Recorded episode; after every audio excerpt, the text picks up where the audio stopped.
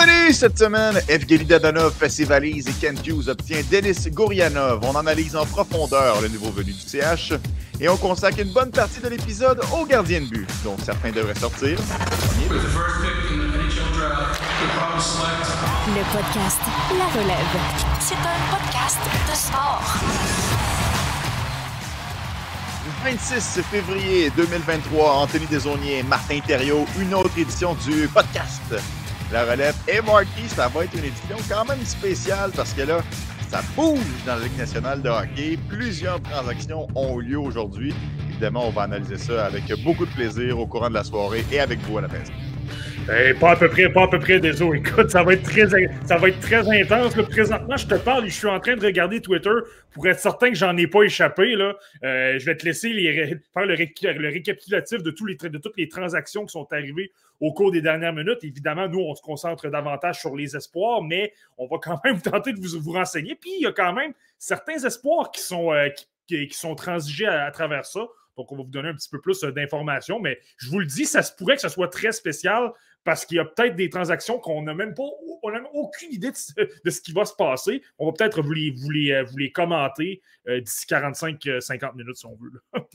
exact. Donc, j'appelle, j'appelle à votre aide à la maison si jamais il y a une transaction qui se passe puis je ne la vois pas passer parce qu'on est en onde. N'hésitez pas via la messagerie à nous faire parvenir le tout et aussi votre opinion sur les différents sujets qu'on va aborder dans la prochaine heure. Marty, quand on s'est réveillé ce matin, on ne s'attendait pas du tout à parler de Denis Gorianov ce soir, et pourtant c'est le cas.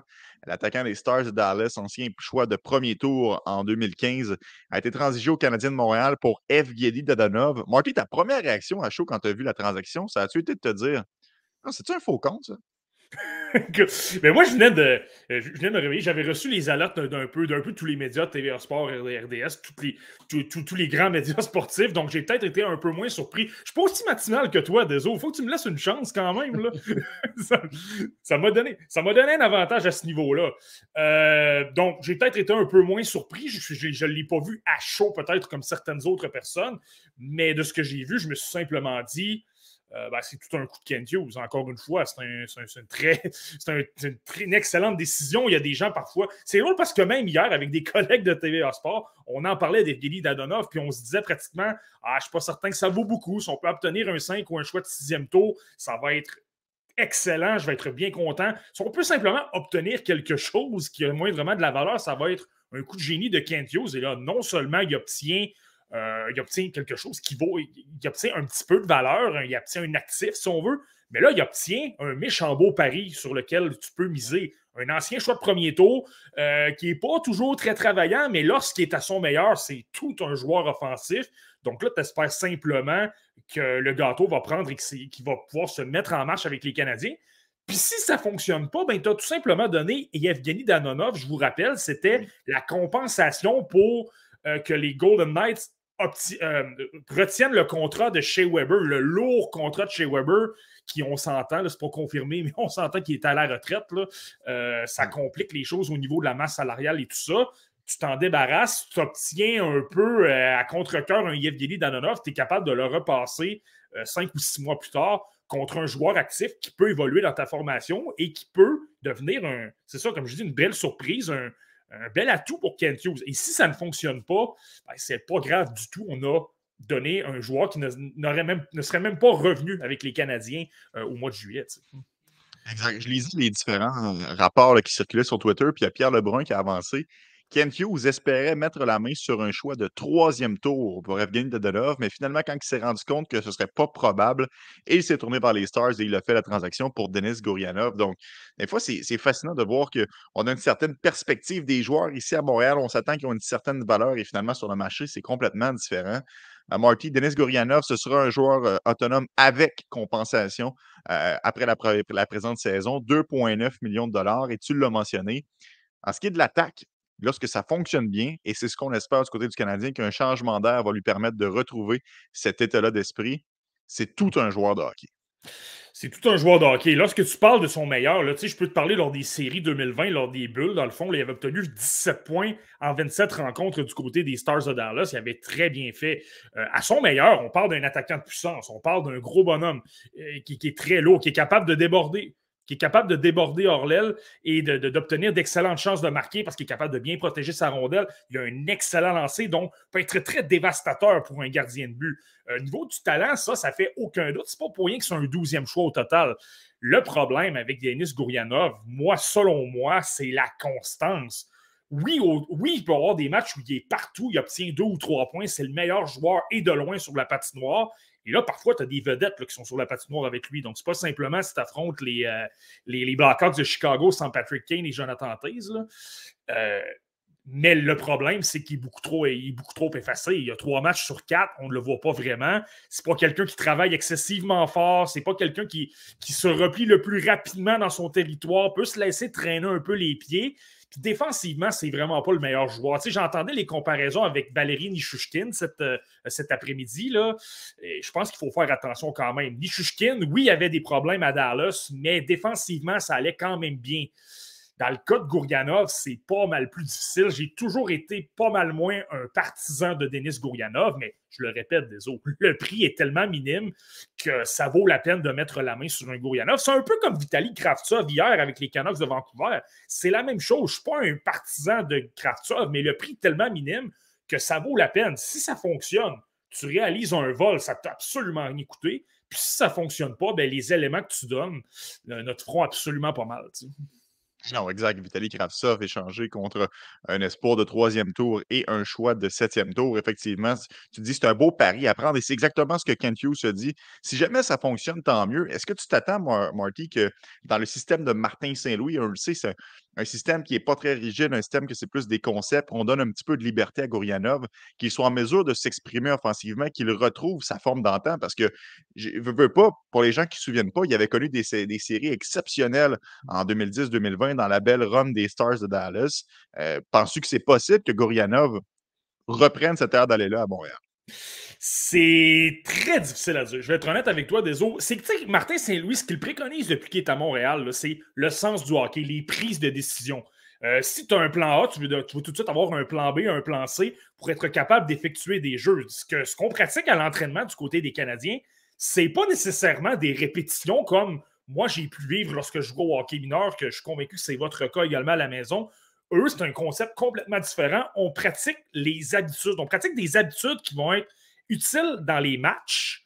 Donc, on travaille vraiment le sens du hockey, on travaille l'intelligence, on travaille le cerveau. C'est là que j'ai un problème peut-être avec Denis Gourianov. Moi, je trouve pas que c'est quelqu'un qui a un sens du hockey très extraordinaire. C'est un joueur avec plein de talent. Il a des mains, il a un gros lancer, il a le gabarit capable de protéger la rondelle.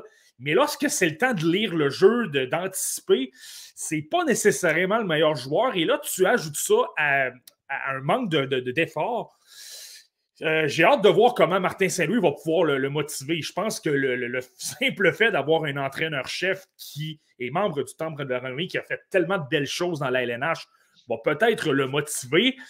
Mais je veux simplement dire que je ne suis pas certain que ça va fonctionner, mais comme je te le dis, désolé, ça se peut que j'ai complètement tort. Et le prix que tu donnes est minime, ça ne coûte absolument rien. Donc, ça va amplement la peine de l'essayer. Puis si ça ne fonctionne pas, bien, euh, tu l'as mentionné, là, les joueurs autonomes avec compensation, bien, tu pourras peut-être le rééchanger dans une autre. On parle souvent de. Je ne veux pas faire rêver les gens, là, mais on parle souvent de Pierre-Luc Dubois à Montréal. Euh, peut-être que ça prendrait un Gourianov dans une transaction potentielle cet été pour euh, obtenir un Dubois. Là, je dis n'importe quoi, mais Mhm. Non, non, mais ça reste que ce que tu veux dire, c'est qu'on acquiert un, un actif, un, asset, alors que Evgeny Dadonov, si tu m'avais posé la question de cela un mois, un mois et demi, je t'aurais dit qu'il y avait une valeur négative, qu'on n'aurait jamais pu obtenir quelque chose en retour, sinon très moindre. De voir qu'aujourd'hui, on obtient un pari intéressant, euh, ça, c'est franchement intéressant. Marty, je te pose la question. comme je le disais un peu plus tôt, Pierre Lebrun euh, avait, annoncé ses couleurs en disant que le Canadien avait potentiellement un choix de quatrième tour sur la table. Aimes-tu mieux le pari, un choix de quatrième tour, ou Denis Gourianov, qui, il faut l'avouer, traversait une période quand même creuse avec les Stars de Dallas cette saison? Euh, je pense que dans la situation des Canadiens de Montréal, on peut se permettre d'y aller avec un, joueur physique, euh, un, vrai, un vrai joueur, plutôt qu'un choix. Euh, je vais t'expliquer un peu la situation. Tu, tu regardes, les Canadiens de Montréal, on l'a vu même dans l'ère Marc Bergevin, on avait énormément de choix. On a énormément choisi d'espoir. De, ce qui fait en sorte qu'à chaque fois qu'on parle des espoirs des Canadiens, il y a une liste ça de longue. C'est fou comment il y a beaucoup d'espoir. il manque peut-être un peu de qualité. Il y en a des bons, là, mais de, là à dire, tu en as cinq ou six élites comme les équipes qui ont les meilleurs bassins d'espoir dans la ligue, peut-être mhm. pas, mais on a énormément de joueurs en nombre. Et je regarde les prochains repêchages. Tu as deux choix de premier tour en 2023, tu en as deux en 2025, 2024, tu en as un, mais si je regarde dans les autres tours, là, euh, prochain repêchage, tu as trois choix de quatrième tour, tu as deux choix de cinquième tour. Je pense pas que c'était très primordial. Évidemment, c'est bien d'obtenir d'autres choix de repêchage, c'est pas ça que je dis, mais je pense qu'entre les deux, c'est pas mauvais d'avoir un joueur parce qu'on a, tu sais, moi j'insiste surtout sur la notion de, surplus.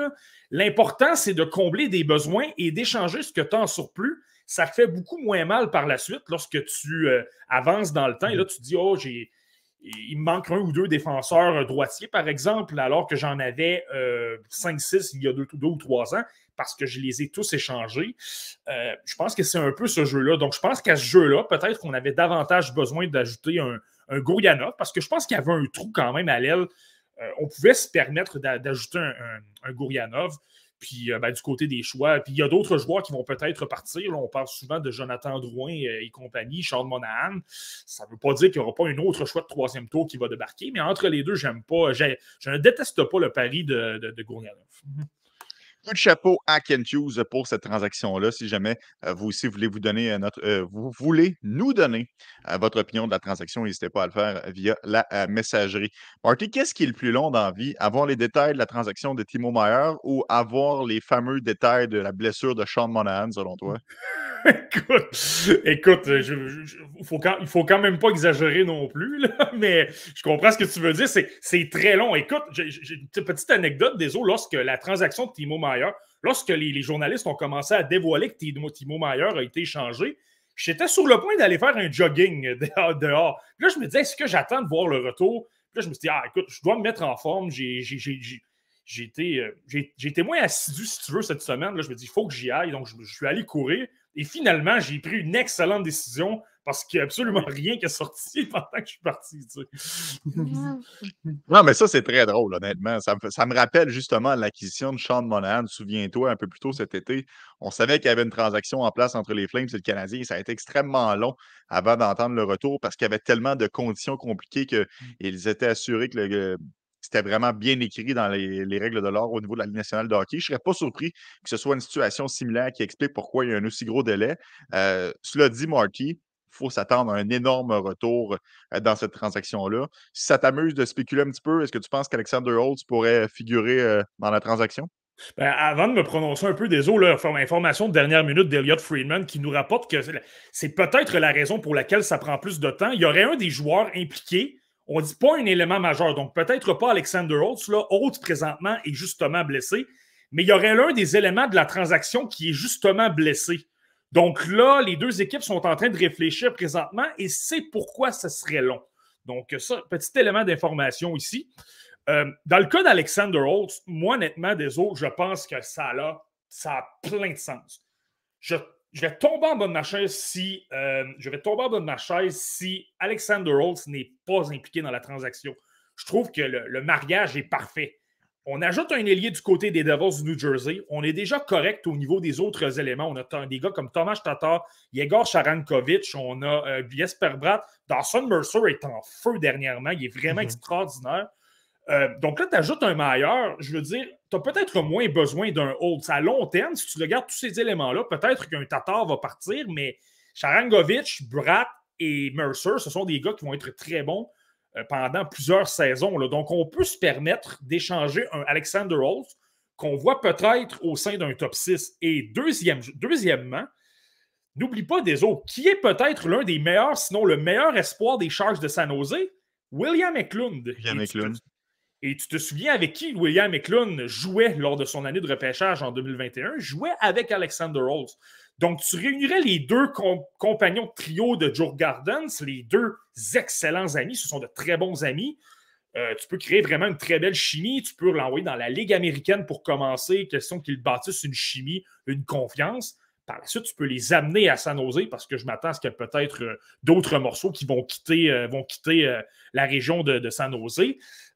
Donc là, avec tout ça, moi, je pense que je ne vois pas pourquoi ça ne serait pas un autre joueur qu'Alexander Holtz. Évidemment, il y a d'autres éléments, mais moi, je suis convaincu que c'est ça. Et du côté des Devils, moi, personnellement, tu le sais, j'ai jamais été un très grand partisan d'Alexander Holt. Il a un excellent lancé, ça, il n'y a pas de problème. C'est quelqu'un qui travaille quand même assez fort. Ça, c'est pas un problème non plus. Moi, je questionne un petit peu son sens du hockey par moment. Justement, la lecture du jeu, euh, comment se placer, comment être capable de se démarquer de plusieurs autres façons que simplement le lancer.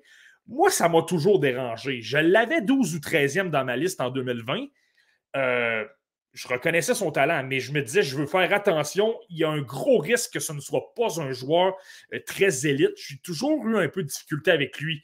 Euh, donc, du côté des Devils, ben moi, si je me mets à la place de, Tom Fitzgerald, moi, je pense que ça a encore plus de sens. Tu dis, je, ça beau. J'ai pas beaucoup de choses à perdre d'échanger un Alexander Road, surtout en obtenant un Timo Meyer.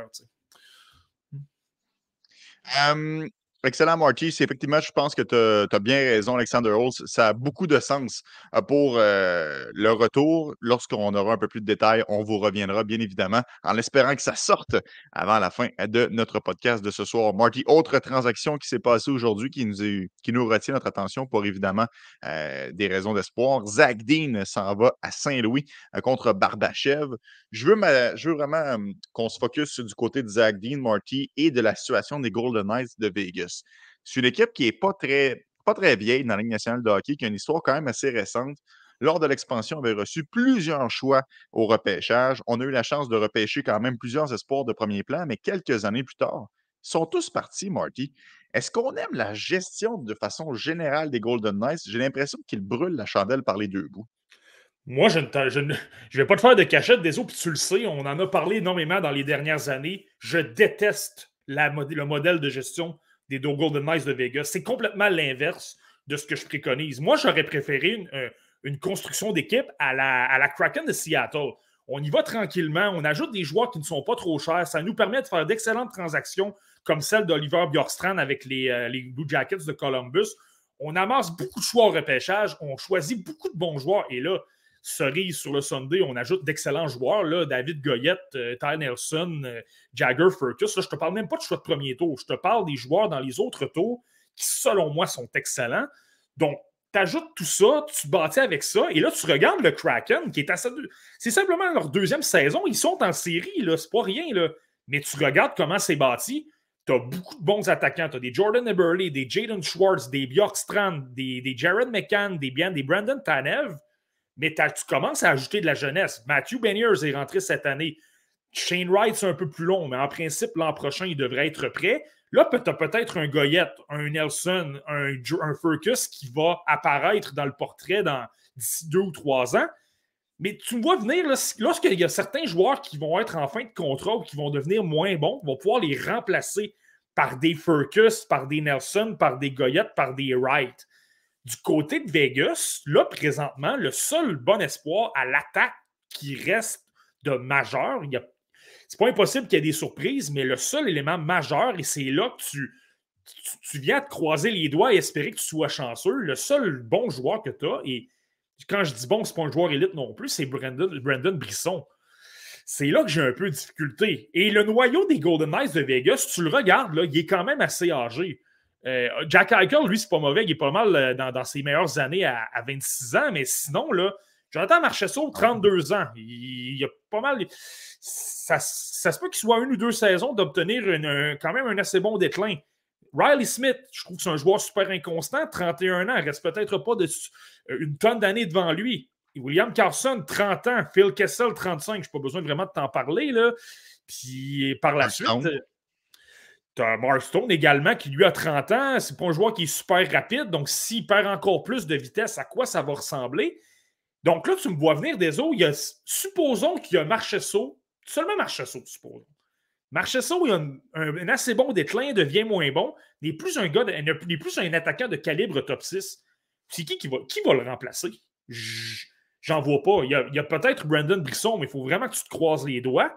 Puis sinon, il n'y a pas d'autre option. Puis je le dis souvent des autres, moi je pense que la recette parfaite pour bâtir une équipe gagnante, si tu as une équipe qui repêche bien, euh, nomme-moi une équipe qui repêche bien, je vais te nommer une équipe qui va devenir une équipe gagnante. À l'opposé, nomme-moi une équipe qui repêche mal 58 et je vais te nommer une équipe qui va croupir dans les bas-fonds. Euh, là, c'est différent. On a tout simplement plus d'espoir parce qu'on les a échangés, mais le fameux roulement de personnel là, que certaines équipes peuvent se permettre, euh, je ne suis pas certain qu'on est capable du côté des Golden Knights de Vegas. En tout cas, j'espère pour eux qu'on va gagner cette année ou l'an prochain parce que si ça n'arrive pas, moi, je m'attends à ce que ça devienne l'une des pires équipes de la LNH puis, euh, pendant, pendant quelques années, honnêtement. Ah, mais il y a un facteur, par contre, Marty, qui est quand même à considérer c'est l'emplacement de l'équipe et les agents libres, bien que je sais qu'on fait souvent des erreurs à l'heure du marché des joueurs autonomes, fait en sorte que c'est une destination prisée par les joueurs. Les joueurs ont envie d'aller jouer à Vegas. Au même titre que les Rangers ont fait leur reconstruction en deux temps, trois mouvements, parce que les joueurs avaient envie de s'aligner avec les Rangers de New York. Ça, ça fait en sorte quand même que tu peux compenser jusqu'à un certain point, à mon avis, ta lacune au repêchage, mais tu as parfaitement raison. Moi, je n'aime pas du tout la gestion qu'on a faite du côté des Golden Knights. On s'est rendu en finale de la Coupe Stanley à notre première édition, puis on a comme pris pour acquis que ce succès-là allait rester avec nous. On a mis le paquet pour les Alex Pietrangelo, pour les Max Pacioretty, pour les Jack Eichel. Je le recensais aujourd'hui, Marty. Cody Glass, Nick Suzuki, Eric Brandstrom, Peyton Krebs, Zach Dean sont tous partis, ainsi que tous les choix qui ont été échangés.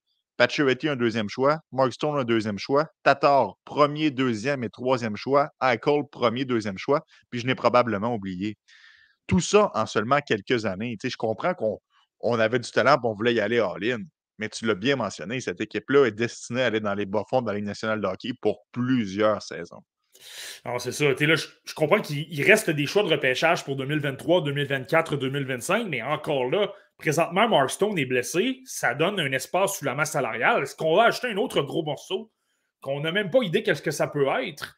Euh, là, c'est là que ça me ferait encore plus peur. Là, si tu échanges un choix de premier tour qui aurait été, euh, je ne sais pas, moi, un, Gabriel Perrault, par exemple, là, finalement, c'est personne, ben, ça fait mal. Exact. Euh, donc, euh, tout ça pour dire que Zach Dean prend la direction euh, de Saint-Louis. Zach Dean, si vous vous souvenez bien, c'est l'espoir qui avait été repêché tout juste avant Logan Mayou lors du repêchage de 2021. Marty, ça grouille encore dans la Ligue nationale de hockey. J'ai vu un peu plus tôt qu'Eric Johnson retournait du côté du Colorado. Tanner Jano laissé de côté pour des raison reliée à une potentielle transaction. Il y a des gens qui l'envoient avec le Lightning de Tampa Bay, un move qui serait quand même assez, euh, classique pour euh, Julien Brisebois. Donc, euh, si ça s'officialise dans les prochaines, prochaines minutes, évidemment, on va vous tenir au courant à la maison. Es-tu prêt pour passer à la pièce de résistance de notre podcast, Marty? Ben oui, je suis absolument prêt. Il y a eu beaucoup d'imprévus, mais à la base, on devait parler d'espoir qui ne sont pas repêchés. Donc, évidemment, d'autres joueurs repêchés, là, mais le centre, de notre épisode était les, gardiens de but, donc euh, passons à au plat principal. exact. Marc, je te pose la question. Euh, selon toi, quel est le gardien de but qui, euh, dans ton livre à toi, pas nécessairement au repêchage l'année prochaine, dans ton livre à toi, quel gardien de but mérite d'être sorti le plus haut lors du prochain encamp? Je pense, que ça, je pense que cette année, le repêchage 2023, ça va se jouer entre deux gardiens de but. Moi, personnellement, j'aime beaucoup le gardien Carson Bjarnason. Euh, qui joue pour les. qui, évolue pour les Wing Kicks de Brandon dans la WHL. Moi, je l'aime beaucoup. C'est quelqu'un, personnellement, que j'ai dans mon top 32 présentement et je ne m'attends pas à ce qu'il glisse de ce top 32-là. Il est dans les alentours de 26-27 en ce moment. Et tu le sais à quel point je peux être sévère sur les gardiens de but. Là. Donc, si je peux le placer 26e, c'est que je l'aime vraiment beaucoup. Euh, tu as également Michael Rabal, par contre, qui évolue avec les Lancers d'Omaha, qui est un, un, gardien de but tchèque. Euh, mais de très gros gabarits, 6 pieds, 6 pouces. Euh, lui également, je te dirais, justement, en raison du gabarit, là, euh, dans, la, dans, la, liste de Bob McKenzie, on le sait, Bob McKenzie, lui, interroge des recruteurs et rassemble tout ça, il fait une liste avec, avec ce qu'il a recueilli. Rabal était dans son top 32, donc je pense que ça va vraiment jouer entre ces deux gardiens-là. Moi, je préfère un petit peu plus Bjarnason parce que, oui, il est plus petit, 6 euh, pieds 3 pouces, 181 livres là, par rapport à 6 pieds 6 pouces dans le cas de Rabal, mais euh, tu le sais, là, moi, selon moi, le gardien de but parfait pour moi, c'est Carey Price. Donc, un gardien de but super bon techniquement, qui a le gabarit et qui également est super calme. Donc, lorsqu'il est en contrôle, ça devient excessivement difficile de le battre parce qu'il est imperturbable, il est dans sa, dans sa bulle. Et Carson Garnison, c'est ce que j'aime beaucoup de lui. Niveau athlétique, il est extraordinaire. Il suit super bien. Il suit très, très, très bien le jeu. L'anticipation est là. à l'occasion, lorsque c'est nécessaire, il va également euh, sortir légèrement de son filet pour défier les joueurs adverses. Donc, c'est pas du tout qu'il est intimidé. Au contraire, il n'a pas peur de réduire l'espace aux joueurs qui peuvent se retrouver dans l'enclave. Donc, ça, c'est très intéressant. Et je te reparle et je te parle du côté calme. Bjarnason, c'est ça. Tu le sens qu'il est en contrôle, tu le sens que tout a l'air facile, qu'il est capable de, bien maîtriser les gestes. Et là, c'est certain que Brandon n'a pas une excellente équipe présentement. Euh, c'est un petit peu difficile. On a, on été vendeur à la période des fêtes, donc euh, ça fait en sorte que les, euh, statistiques de Bjarnason s'en font davantage ressentir. Écoute, j'ai regardé des matchs là, cette semaine. en moyenne. exact. J'ai regardé des matchs cette semaine. Là, il y a un match contre le Ice de Winnipeg. il a accordé 7 buts, mais je te le dis, c'était des chances de qualité de part et d'autre. C'était extrêmement difficile. Donc, ne vous fiez pas nécessairement à ces statistiques de 3,2 et 904 de, taux d'efficacité. Euh, je vous le dis, il est extrêmement bon. Et honnêtement, là, du côté de Brandon, oui, il y a Nate Danielson que j'adore, qui était dans mon top 10 de, euh, de, ma liste de, mi-saison. Euh, mais Bjarnason, je te dirais, est laissé tout seul et je te dirais que c'est probablement le joueur par excellence de cette équipe-là depuis, depuis la période des fêtes. Arson Bjarnason avec euh, les euh, Brandon the Wheat Kings, euh, les Wheat Kings de Brandon, pardon, dans la WHL. Marty, tu parlais de Michael Rabal. mais juste avant, Bjarnason, si ça vous dit quelque chose, il avait participé au fameux match des meilleurs espoirs de la Ligue canadienne un peu plus tôt, donc peut-être que ça vous sonne une cloche à ce niveau-là. Selon la liste de recrutement de la centrale de mi-saison, c'était Bjarnason premier et Rabal deuxième. Donc, Marty, t'es pas très loin. Euh, qu'est-ce qui fait en sorte qu'il, euh, à part son gabarit à 6 pieds 6, qui quand même euh, frappe l'imaginaire du côté de Rabal, qu'est-ce qui fait en sorte que le Tchèque se démarque devant son filet? Ben, c'est ça. C'est un gardien de but 6 pieds 6 pouces. Je pense que pour certains recruteurs, justement, il y a l'avantage sur Bjarnason. Bjarnason, là, bon, il, est très bon, comme je l'ai dit. Je pense qu'il doit travailler un petit peu son côté physique.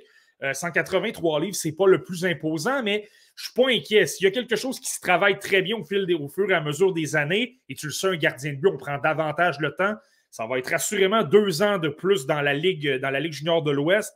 Euh, va passer deux, voire trois saisons dans la Ligue américaine.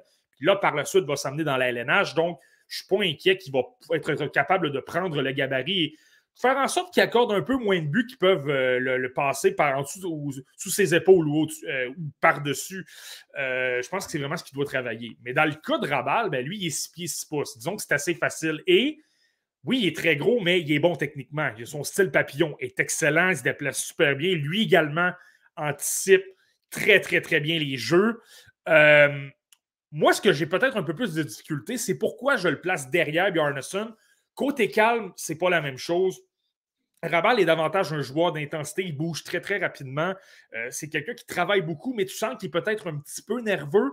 Euh, on s'entend, on parle vraiment de détails, c'est très minime, mais c'est peut-être ce qui me, le fait placer derrière Bjarnason. Euh, il y a deux autres petits points. Je te dirais qu'il doit travailler, doit travailler davantage sa, sa, maîtrise des retours. Rabal, c'est un peu difficile. Il a tendance à donner des rondelles un peu trop faciles devant lui là, aux attaquants adverses. Donc, ça, c'est pas toujours évident.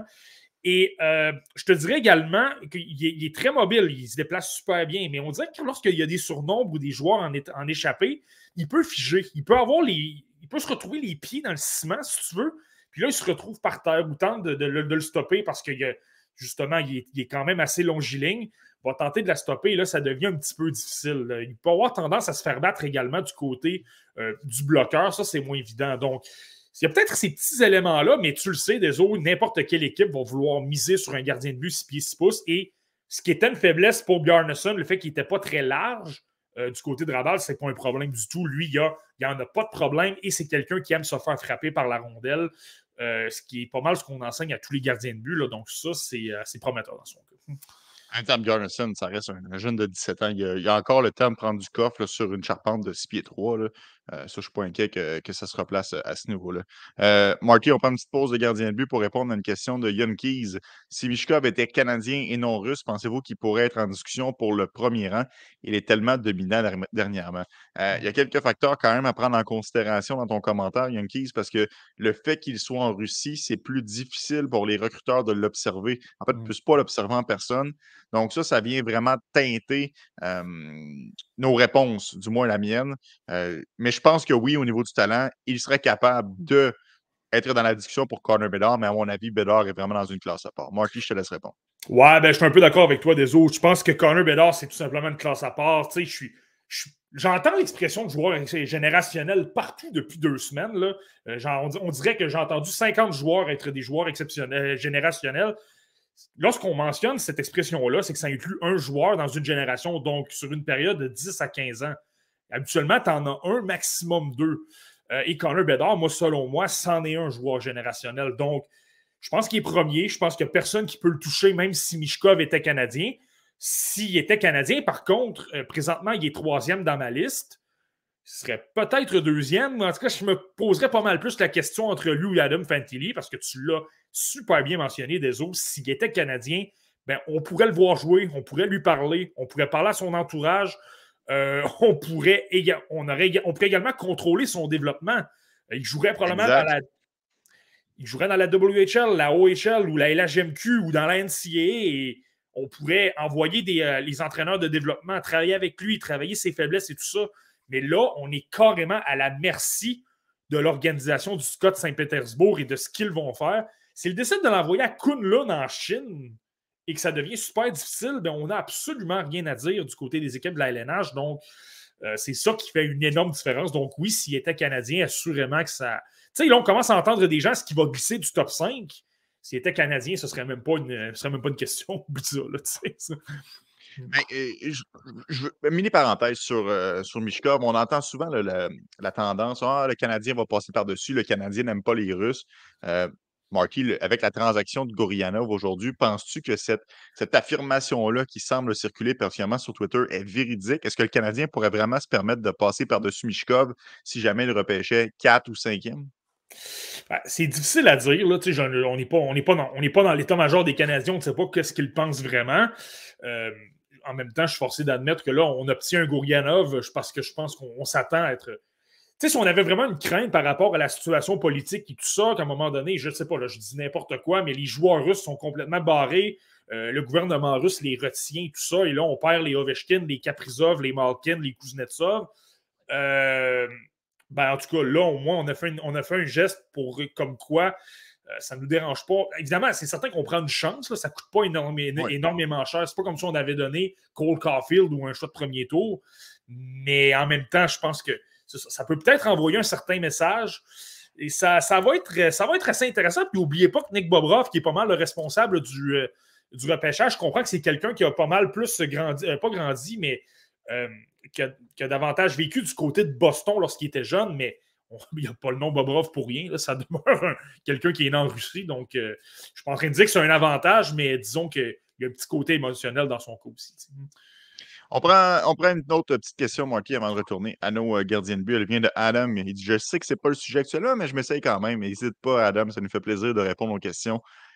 On a quand même Kellen Goulet, euh, Mike Madison, Albert Jacquet et Jordan Harris du côté gauche actuellement. Pensez-vous qu'on pourrait échanger un Jordan Harris et le choix des Panthers pour un bon défenseur droitier? Un peu qu'est-ce qui est arrivé finalement avec Sander Romanov? Est-ce que tu parlais en début de podcast, Marty? Échanger un surplus pour combler un besoin. On avait un manque au centre, on a échangé un surplus, défenseur gaucher Alexander Romanov et autres choix des, choix de repêchage pour mettre la main sur Kirby Dack. Est-ce qu'on pourrait faire la même chose avec un Jordan Harris pour mettre la main sur un bon défenseur droitier? Qu'est-ce que tu en penses, Mark? Je pense pas que ça presse. Moi, je vais y aller, je vais y aller comme ça. Là. On n'est pas, pas en mode de gagner en ce moment. On est davantage en reconstruction. On veut des bons choix de repêchage, on veut des espoirs et on veut être bon dans trois ou quatre ans. Je pense que c'est ça l'objectif. Euh, Jordan Harris est très bon. Écoute, je ne sais pas si tu te souviens, l'an dernier, lorsqu'on a fait notre liste des espoirs des Canadiens, je l'avais premier. Je l'avais devant Gouli. Euh, on s'entend, j'avais changé pas mal d'idées au début de la saison, mais c'est te dire à quel point j'adore Jordan Harris. Mais la réalité que présentement, si tu veux tenter de l'échanger, est-ce qu'il a la meilleure valeur? Il fait bien, il est super intelligent, mais en même temps, tu regardes, tu regardes sur le plan statistique, c'est peut-être pas ce qui est le plus impressionnant. Puis c'est pas comme si tu le voyais dans les faits saillants comme un Gouli, comme un, un Jack C'est pas comme si euh, dans les émissions sportives de fin de, fin de soirée, on en parlait constamment. Euh, je pense, donc moi, c'est pour ça que je le garderais. On lui a quand même donné une prolongation de contrat récemment que, à 1,4 million. Et moi, tu le sais, des autres, j'insiste souvent sur euh, je veux garder un joueur jusqu'à quel montant il veut, il, veut, il veut obtenir pour rester avec mon équipe.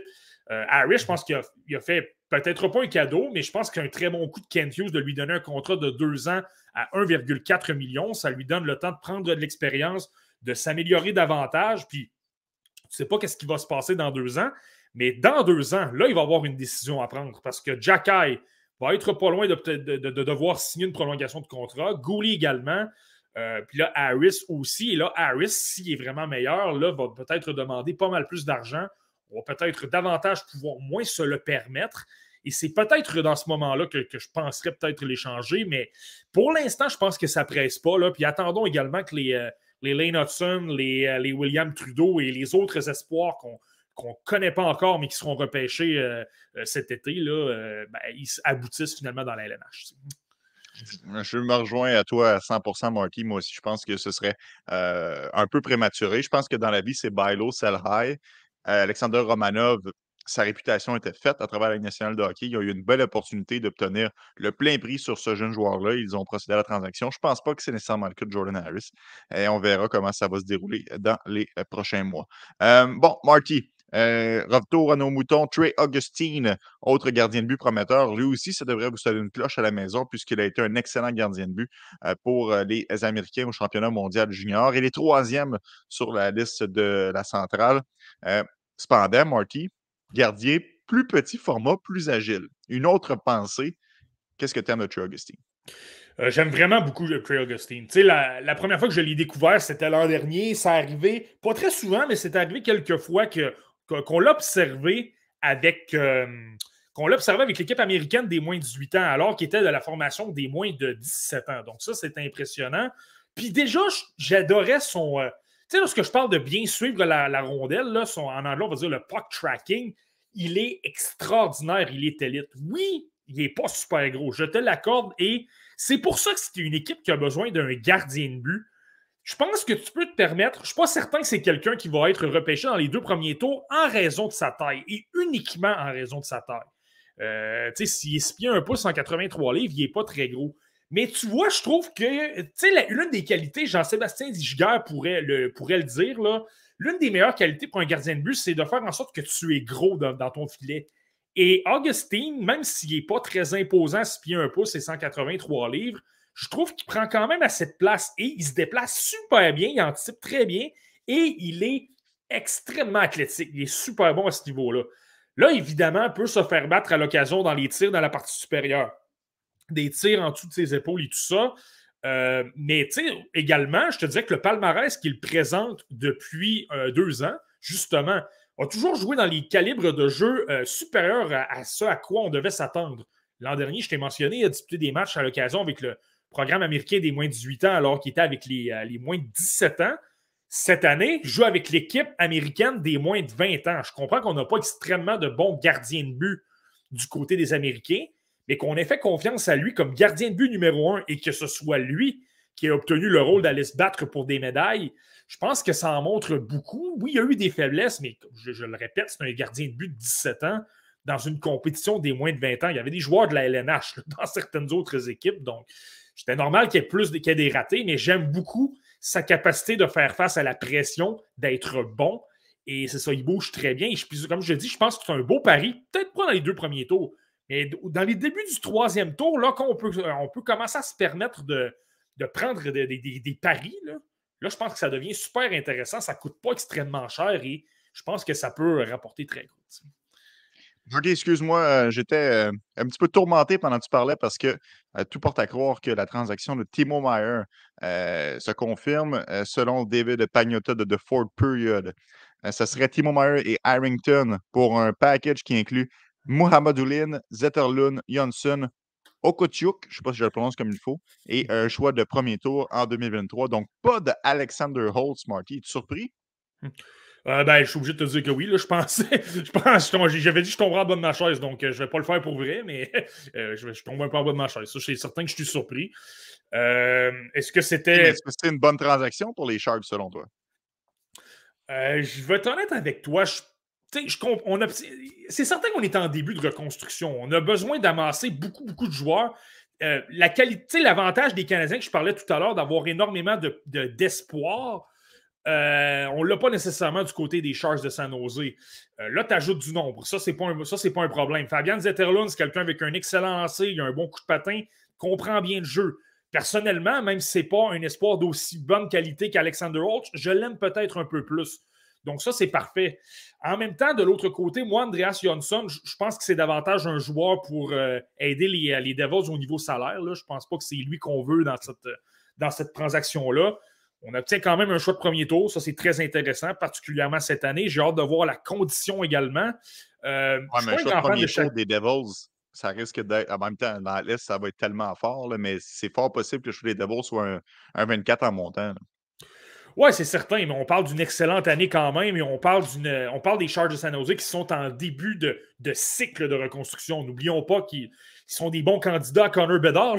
Donc, euh, c'est bien mhm. beau Connor Bedard, mais tu dois être en mesure de l'entourer. Donc, si tu obtiens un Bedard et que tu obtiens, par exemple, c'est ça, les joueurs que j'ai dans les entours de 28, 29, 30, un Carson Raykopf ou un, Charlie Stramel, ces gars-là, ben, euh, ben là, tu augmentes des joueurs, tu augmentes des joueurs qui sont en mesure de faire partie de ton équipe lorsque tu vas être prêt à gagner. Euh, ça, c'est bon. Je te dirais que ce qui me laisse un peu je comme je te disais, je ne suis pas certain du retour. Moi, c'est Mohamed Oulin. Je n'ai jamais été un énorme partisan de, de Mohamed Oulin. Son côté offensif est extraordinaire. Ça, genre, je lui enlève rien. C'est quelqu'un qui a un bon lancer, c'est quelqu'un qui a un, très, très bon flair offensif. Mais tu vois, présentement, dans la KHL, bon, 25 points, 67 matchs, c'est correct, mais il a quand même 21 ans. Euh, je m'attendrais peut-être un petit peu, un petit peu à plus. Euh, il est plus 16. Je vais être honnête avec toi, je ne l'ai pas vu, je l'ai pas observé dans la KHL cette année, mais moi, de ce que je me souviens défensivement, il y avait d'énormes lacunes. C'était quand même assez difficile. Donc, euh, c'est peut-être là, que j'ai un peu, euh, un peu plus de malaise. Je ne suis, pas un très grand partisan de Mohamed Oulin, mais du côté des Devils, par contre, on fait un excellent coup. On a obtient un joueur de top 6 pour l'équipe.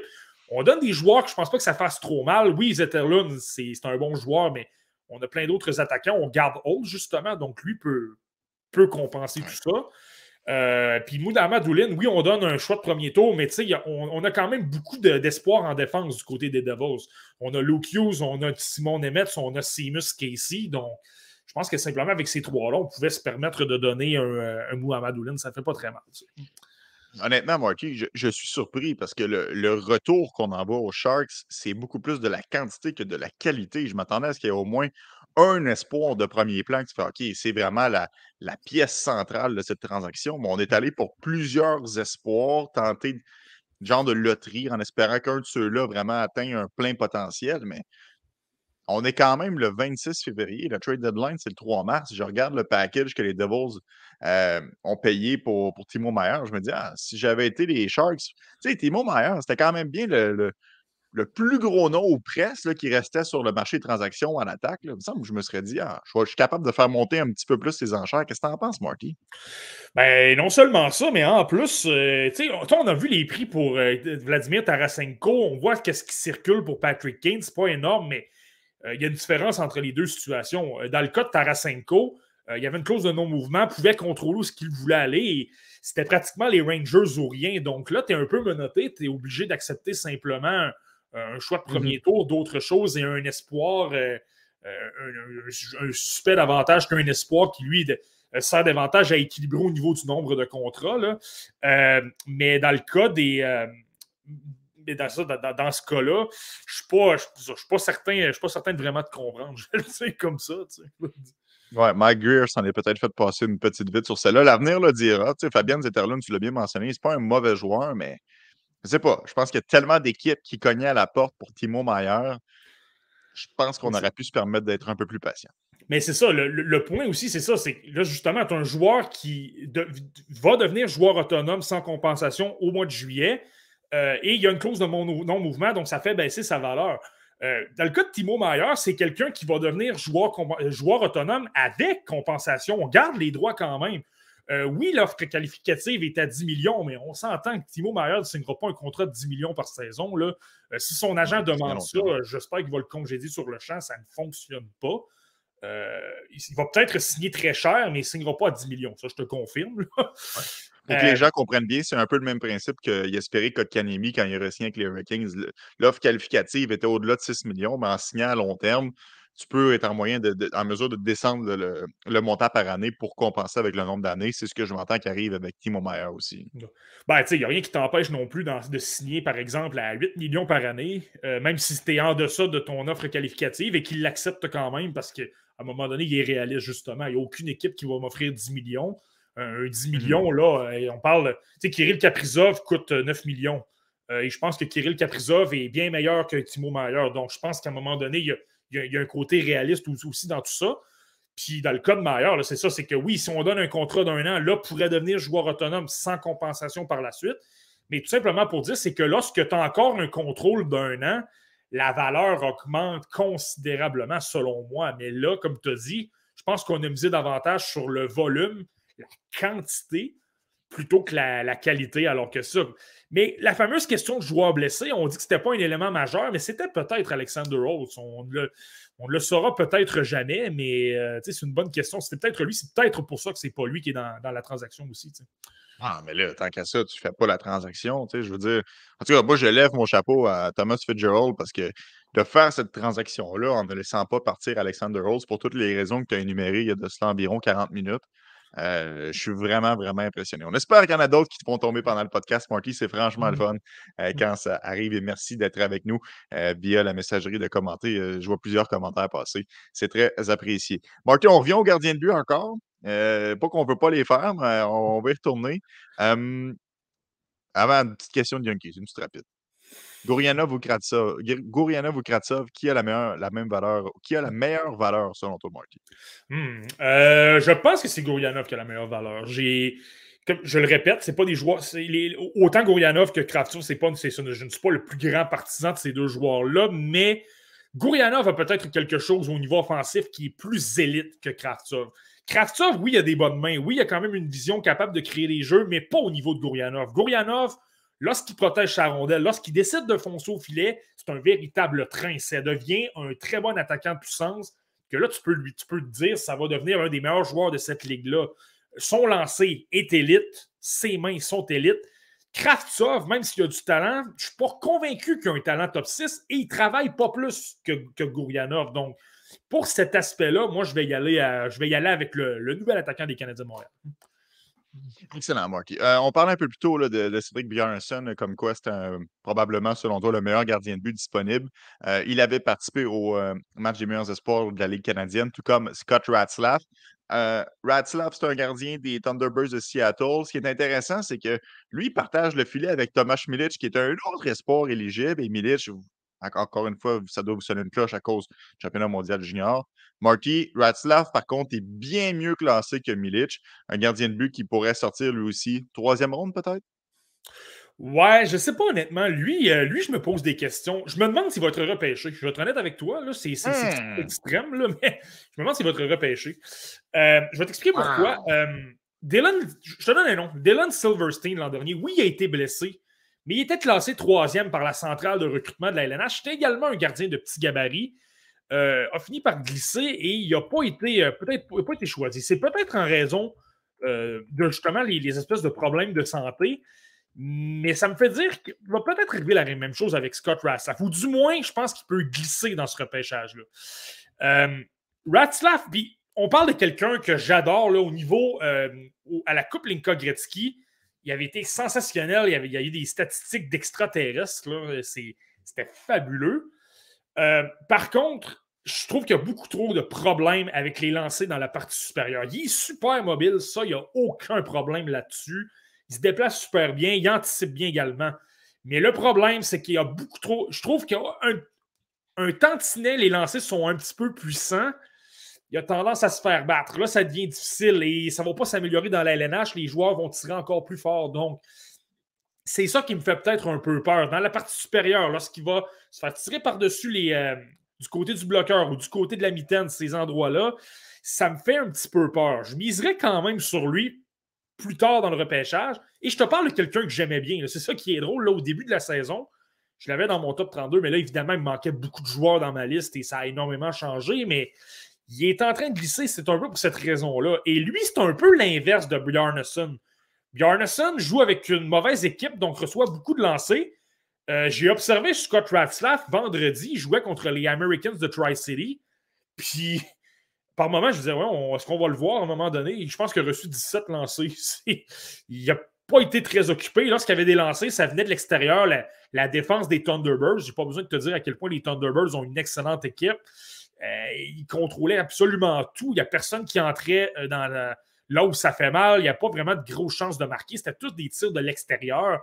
Donc, disons que c'était assez facile pour Raslav. Mais aussitôt que ça se corse, bizarrement, il accorde des buts. C'est un peu plus difficile. Donc, euh, c'est là que je me. J'étais très enthousiaste à son, à son endroit au début de la saison. J'étais un peu moins enchanté mais maintenant, de, surtout de ce que j'ai vu cette semaine comme dirait Yvon Penneau, tu m'as au tapis pour un compte de 1000. Non, honnêtement, je suis, euh, je suis très surpris. Euh. est-ce, que, selon toi, Milic va être repêché? Parce qu'ils sont dans la même équipe, c'est facile de les comparer. Ils ont exactement la même défensive, les mêmes joueurs devant eux. Et tu l'as mentionné au passage, Seattle, toute une machine de hockey. ne fiez-vous pas leurs statistiques. je regarde les chiffres de Ratslav. Fiche de 21-6, 2-0-3 de moyenne et 923 d'efficacité. Donc, c'est sûr que c'est des chiffres à faire rêver, mais avec l'équipe qui ont devant eux. Donc, Milic, est-ce que c'est mieux dans ton livre à toi? Euh, ben, c'est certain qu'il est deux ans plus âgé aussi. Donc, je pense qu'il y a ça aussi. C'est certain que Ratslav, selon moi, a de meilleure valeur que Milic. Par contre, je pense que Milic, je pense qu'il va être repêché, moi. Je pense qu'il va être repêché. Euh, un peu pour le même aspect qu'on a vu avec les Raphaël Harvey Pinard, des Xavier Simoneau, ces joueurs-là. Là, il y a 19 mm-hmm. ans. Donc, tu vas choisir, tu as deux ans pour le mettre sous contrat. Tu peux très bien le renvoyer dans la WHL si ça ne fonctionne pas euh, dans la Ligue américaine l'an prochain. Donc, pourrait retourner à, pourrait retourner à Seattle, mais pourrait être également échangé à une équipe qui va vouloir se battre pour la, Coupe Memorial de l'an prochain. Euh, tu as un, pas mal, un très bon gardien de but. Tu as quelqu'un qui a gagné la médaille d'or avec l'équipe Canada Junior, qui était le gardien de but numéro un. Donc, c'est quand même assez solide.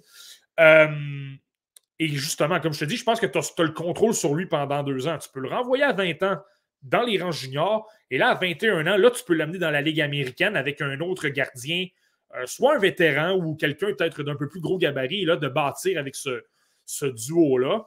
Euh, donc, moi, j'aurais tendance à penser que j'aurais tendance à penser que puis jouer avec l'équipe Canada Junior, être le gardien de but numéro un, gagner une médaille d'or, disons que ça fait pas de mal non plus, je pense.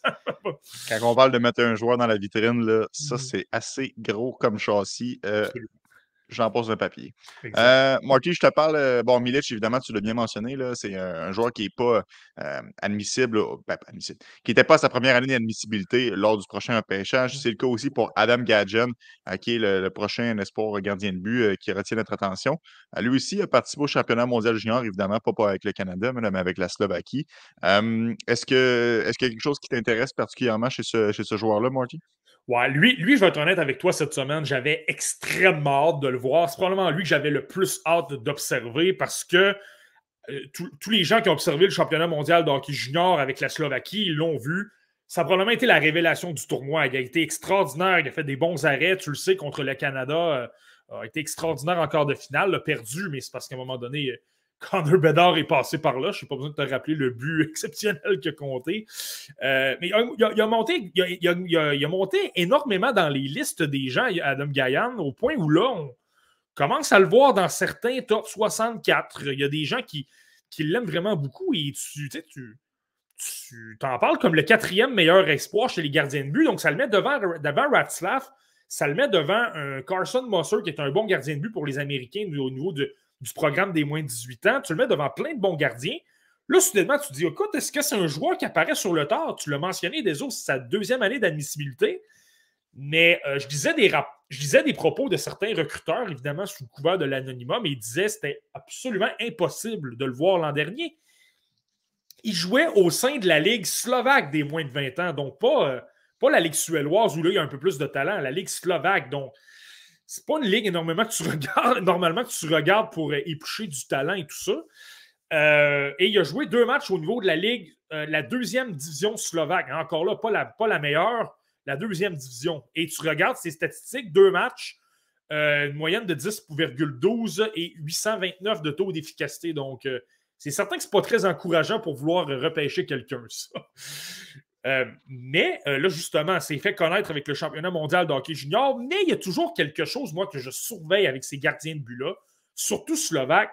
Moi, j'ai un, joueur qui me vient en tête, c'est Denis Godla, il y a quelques années au Centre Bell, avait été extraordinaire. Il avait volé plusieurs matchs et la Slovaquie avait gagné la médaille de bronze finalement. Et Godla avait été, honnêtement, s'il n'y avait pas d'équipe, c'était le seul qui avait vraiment fait le travail pour son équipe. Mais Godla, il va bien en Europe présentement, mais c'est pas quelqu'un qui va évoluer dans la LNH. C'est jamais quelqu'un qui a passé proche d'être repêché. Puis visiblement, les recruteurs ont eu raison. Donc là, c'est de me dire, est-ce que, est-ce que là, on est simplement impressionné par un tournoi et le reste des compétitions vont être ordinaires? C'est ça que j'avais hâte de voir parce qu'il joue dans la NHL. Donc, tu as la, la USHL qui est légèrement inférieure à la LHMQ, mais tu as une autre ligue qui est encore moins forte qui est la NHL. Il y a certains joueurs à l'occasion. Il y a Coupe d'Obèche, lorsqu'il a été repêché par le Canadien, jouait dans cette ligue-là.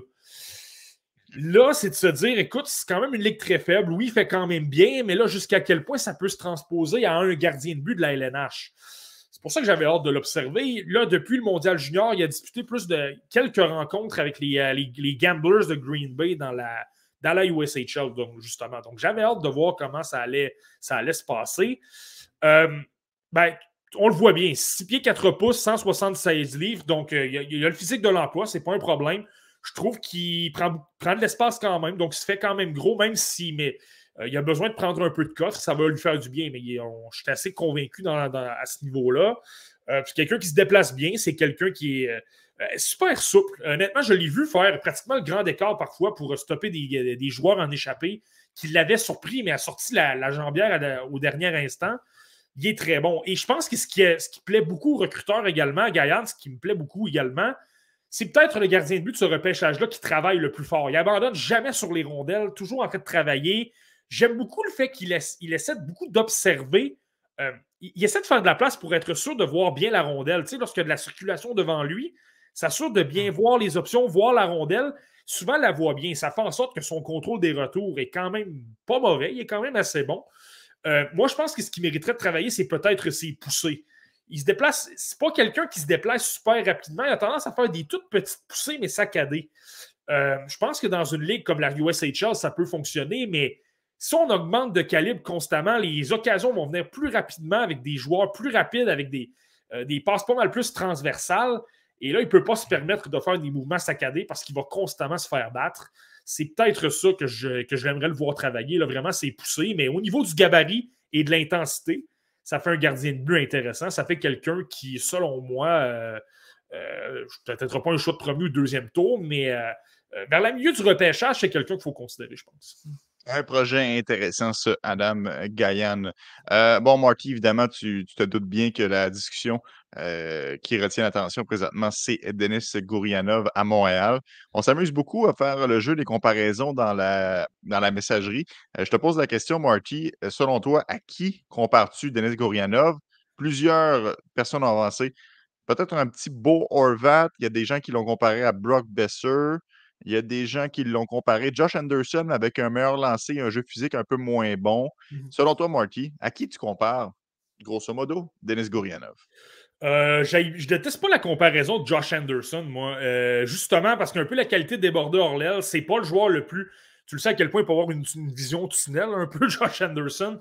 Euh, Gourianov, c'est un peu ça. C'est pas nécessairement le joueur qui a la meilleure vision incroyable. C'est pas le meilleur joueur que, au niveau du sens du hockey mais il a un très gros gabarit, il protège bien sa rondelle et j'aime bien le fait qu'on insiste sur le lancer. Là, là je pense qu'à ce niveau-là, Gourianov est bien meilleur qu'un Anderson. Mais par contre, Josh Anderson, je pense qu'il s'implique plus dans les coins. Euh, surtout dernièrement, je trouve que Josh Anderson joue quand même bien. Euh, il montre quand même de belles présences, gagne des batailles et tout ça. Et est capable d'alimenter ses coéquipiers pour reproduire des points. On l'a vu hier, il a marqué un gros but. Euh, un gros but contre les, contre les sénateurs, là. Euh, mhm. vendredi. Euh, non, vendredi. Ouais, c'est ça, vendredi, je me trompais de match. Là. Euh, non, non, c'était hier. C'était hier, les sénateurs. C'était, vendredi, c'était les, les, Flyers. Ouais, mais c'est que je pense qu'il n'a pas marqué hier, mais il a marqué contre les Flyers. Le but que j'ai en tête, c'était le cinquième but contre ah, les Flyers. Oui, le cinquième. Le cinquième, oui, exact. Ouais, c'est ça, c'est ce but-là que j'avais en tête. mais c'est ça, tout simplement pour dire que là, je pense qu'au niveau de l'intensité, c'est pas la même chose. Josh C'est pas pour rien que Josh Anderson, à l'époque, a coûté Max Domi, qui lui-même a coûté Alex Galchenyuk, qui est un troisième choix au total. Euh, au niveau de l'intensité, c'est pas la même chose. Mais pour le style de déborder Orlel et tout ça, je pense que ça, se compare pas mal. Une autre, une autre comparaison intéressante, puis là, je veux vraiment faire attention sur le plan défensif, mais pour sa qualité de déborder Orlel, ça ressemble un peu à Valérie Nishushkin. Mais là, sur le plan défensif, on n'est pas dans la même ligue. Là, Michushkin est l'un des meilleurs de la ligue et Gourianov est l'un des pires. C'est là la grosse différence. Mais pour la qualité de transport de rondelles et de protéger, là, ça se ressemble. Excellent, Marky, pour ce petit, cette petite comparaison. Ce jeu que tu adores avec Denis Gourianov. Merci à Crackpot qui me fait, qui me remet la puce à l'oreille. Dans la transaction de Timo Meyer Marquis, les Sharks reçoivent deux choix de premier tour, un choix de premier tour en 2023 ainsi qu'un choix conditionnel en 2024 de premier tour. Donc là, ça a beaucoup plus de sens, euh, la transaction, lorsqu'on donne deux premiers choix. Ça vient compenser un petit peu avec les espoirs. Euh, ma, qu'on se demandait un peu plus tôt. Là, avec deux choix de first, là, ça explique bien les choses.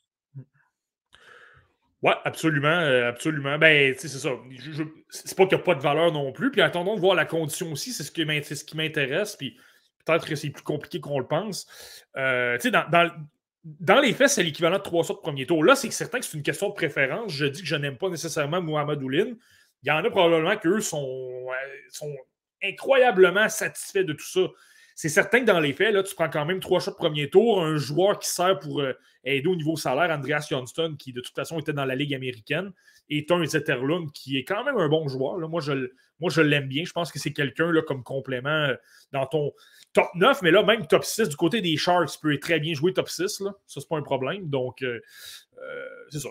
Au niveau du nom, mais je le répète, j'aurais peut-être. Je pense que ça aurait pris un autre, mais ça, c'est j'aurais donné moins j'aurais moins donné de quantité pour avoir, obtenir un Holtz, mais bon, ça c'est euh, mon avis personnel. Et je le répète, je ne suis pas un grand partisan de Holtz non plus. Donc, non, exact. Mais je suis quand même d'accord. Euh, encore une fois, je ne noterai pas la transaction étant les Sharks de San Jose, mais je la comprends plus euh, que ce qui avait été annoncé de cela quelques minutes. Marky, on poursuit sur notre vague de gardiens de but parce que le Canadien de Montréal a la tendance d'en repêcher à chaque année depuis quelques années. Puis on s'est dit tant qu'à faire un épisode sur les gardiens, aussi bien de regarder dans la cour du CH. on a parlé beaucoup de Jacob Debesch la semaine dernière. Est-ce que tu veux dire un mot sur, sur le gardien ou tu veux que déjà qu'on enchaîne à un autre espoir? Ouais, bon, on peut en parler rapidement quand même, simplement de répéter. J'ai pu l'observer un peu avec euh, Ohio State cette semaine. Je l'ai observé notamment, euh, Ohio State a disputé un match contre Michigan à l'extérieur euh, du côté du stade des Browns de Cleveland là, dans la NFL. Donc, quand même un match intéressant. donc, il y, avait les matchs, il y avait les tirs d'Adam Fantilli, notamment Gavin Brindley et tout ça. évidemment, c'est ça, je le répète, c'est toujours un gardien de but qui est très énergique. sa progression va super bien. La question dans son cas, c'est de savoir est-ce qu'il va être va s'amener à Montréal à la fin de la saison. Euh, je, suis moins certain que je l'étais la semaine dernière. Moi, je te disais non l'an dernier. Euh, je te disais non il y a la semaine dernière. Je suis moins convaincu, peut-être un petit peu en ce moment. C'est qu'il va quand même demeurer seulement une saison. Et là, par la suite, tu dois absolument lui donner un contrat. Et là, tu as des risques de le perdre pour rien. Donc là, peut-être qu'on va être forcé de lui donner un contrat. Euh, c'est pas comme s'il y a énormément de profondeur chez les Canadiens non plus. Mais pas à Montréal il pourrait être avec l'organisation, mais il irait à Laval. Ouais, ouais, là, là, à Laval. Non, non, Montréal, Montréal, on oublie ça, là, ça c'est certain.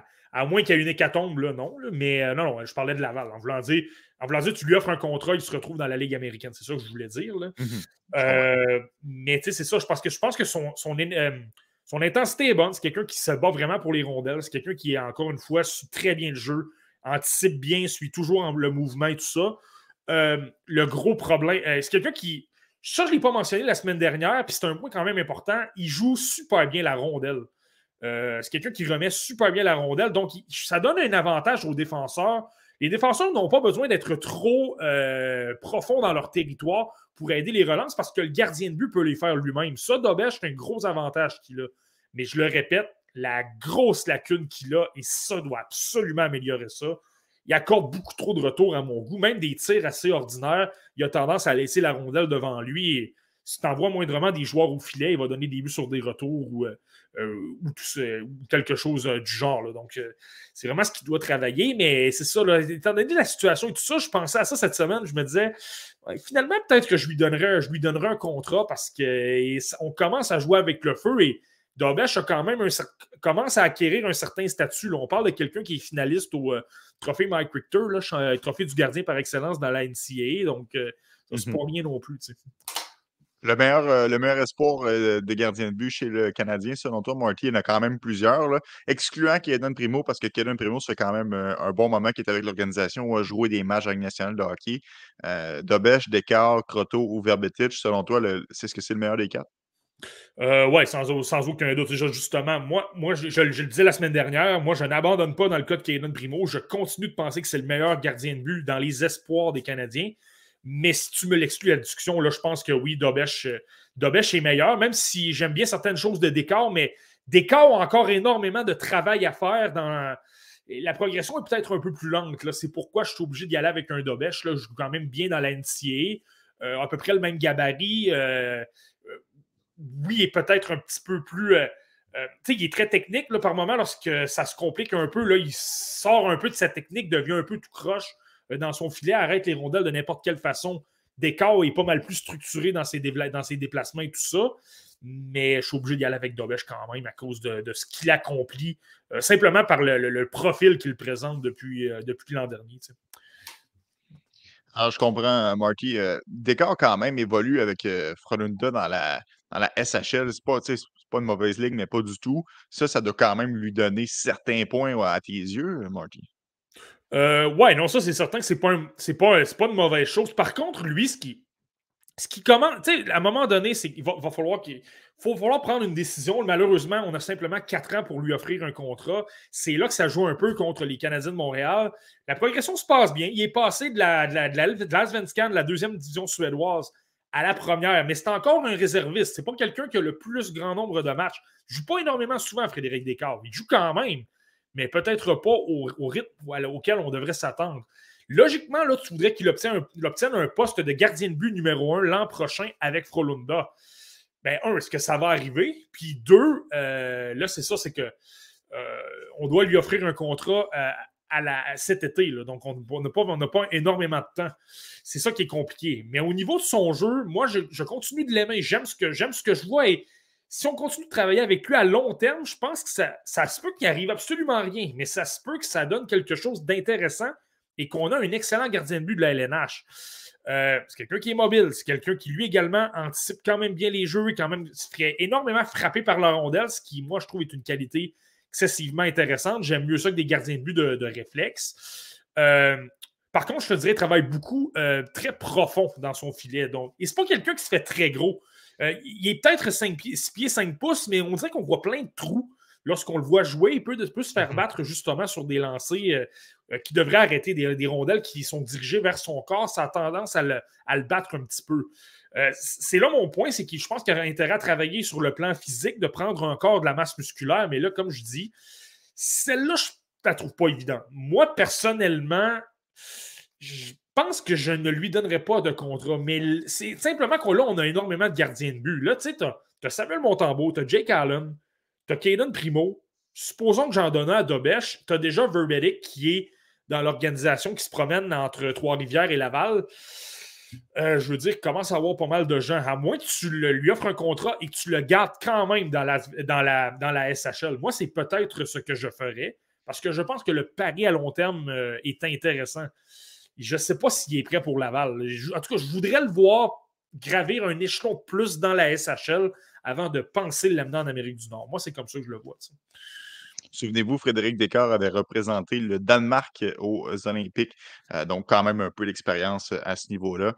Euh, j'avais été euh, vocal sur cette plateforme l'année dernière au repêchage lorsque le Canadien avait sélectionné Emmett Croteau en sixième ronde parce que je ne voyais pas l'utilité d'encore une fois tenter le pari avec un gardien de but, année après année, je me dis, je comprends que c'est une loterie, là, mais tu sais, hmm, est-ce que, est que Emmett Croteau me fait mentir quelques mois plus tard? Euh, je te confirme qu'il ne te fait pas mentir. Euh, au contraire, là, moi, je suis pas très, très rassuré. Puis, euh, je pense qu'on. Je la comprends peut-être un, peu moins. Ben, en fait, je la comprends.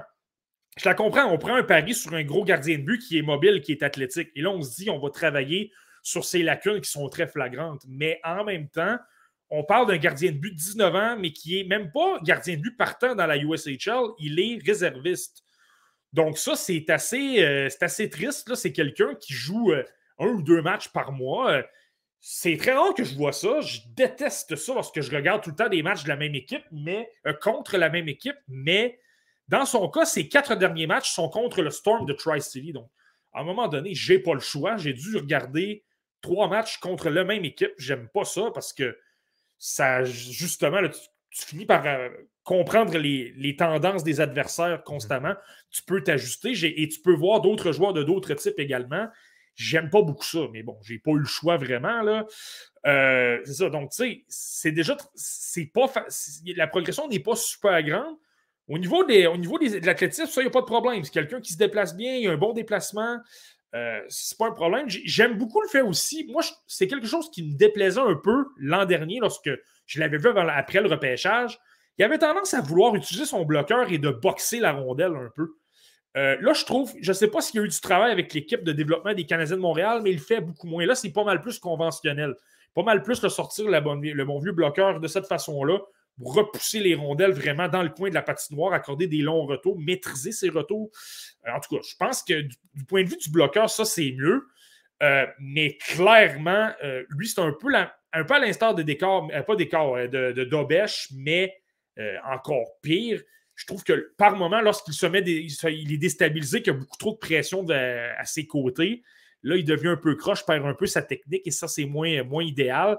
Et encore pire que Dobesh, moi, je trouve que son contrôle des retours est abominable. Même lorsqu'un tir qui est, somme toute, assez faible, la rondelle se retrouve à ses côtés. Et là, ça complique un peu la situation de la défense parce qu'on est un peu éparpillé. On, peut avoir tendance à perdre des hommes et tout ça. Puis ça, ça donne des avantages supplémentaires à, l'adversaire lorsqu'on se retrouve devant, devant Emmett Croteau. Et je le répète, le problème aussi dans son cas, c'est que euh, oui, c'est un joueur admissible au repêchage pour la première fois l'an dernier, mais c'est un late. Donc, présentement, à 19 ans. Euh, donc, on a 4 ans pour lui offrir un, contrat. Je pense que. Il peut s'améliorer, mais ça va prendre du temps. J'attendrai un an, peut-être même deux ans, avant d'avoir un autre jugement quant à savoir est-ce que Emmett Croteau peut, euh, peut évoluer dans la LNH. Je le répète, autres, moi je pense que c'était davantage un pari euh, qu'une certitude. Ah ouais, mais c'est juste que Martin Lapointe, ah, notre scout des gardiens de but était donc emballé, blablabla. Bla, bla. C'est la mm. même chose à chaque année. Je te le dis, Marty, si dans quelques mois, lorsque nous referons le podcast en direct du repêchage, que le Canadien nous sort un gardien de but, tu sais, qu'on n'a pas présentement sur nos radars, en sixième ou septième ronde, euh, je, vais avoir besoin de prendre ma pression, je pense. euh, Marty, euh, un petit mot rapide sur Joe Verbitis. C'est quand même euh, un, gardien qu'on a eu la chance de voir avec le, Rocket de Laval à quelques occasions cette saison, évidemment, en raison des blessures. majoritairement du côté des Lions de Trois-Rivières. Joueur qui évolue dans la ICHL à 20 ans, ça, ça augure pas vraiment bien dans son cas. Ouais, mais tu sais, je pense que c'est une question d'être à long terme et un peu également. Lui, c'est certain que c'est différent des gardiens de but que tu as en Europe ou du côté euh, des États-Unis parce que justement, tu as simplement deux ans pour lui offrir un contrat. Euh, lui, ça va jusqu'à la fin de la saison. Euh, lui aussi, je pense que c'est un peu un, pari en quelque sorte. 6 pieds, 6 pouces, un gardien de but d'extrêmement gros gabarit. Euh, moi, de ce que j'ai, je ne l'ai pas énormément vu, euh, je ne l'ai pas énormément observé, donc je ne vais, pas te donner une évaluation précise de Joe Verbidic cette année, mais de ce, de ce que je regarde au niveau statistique, c'est pas rien d'impressionnant. Je te parle de la situation entourant Dobesh.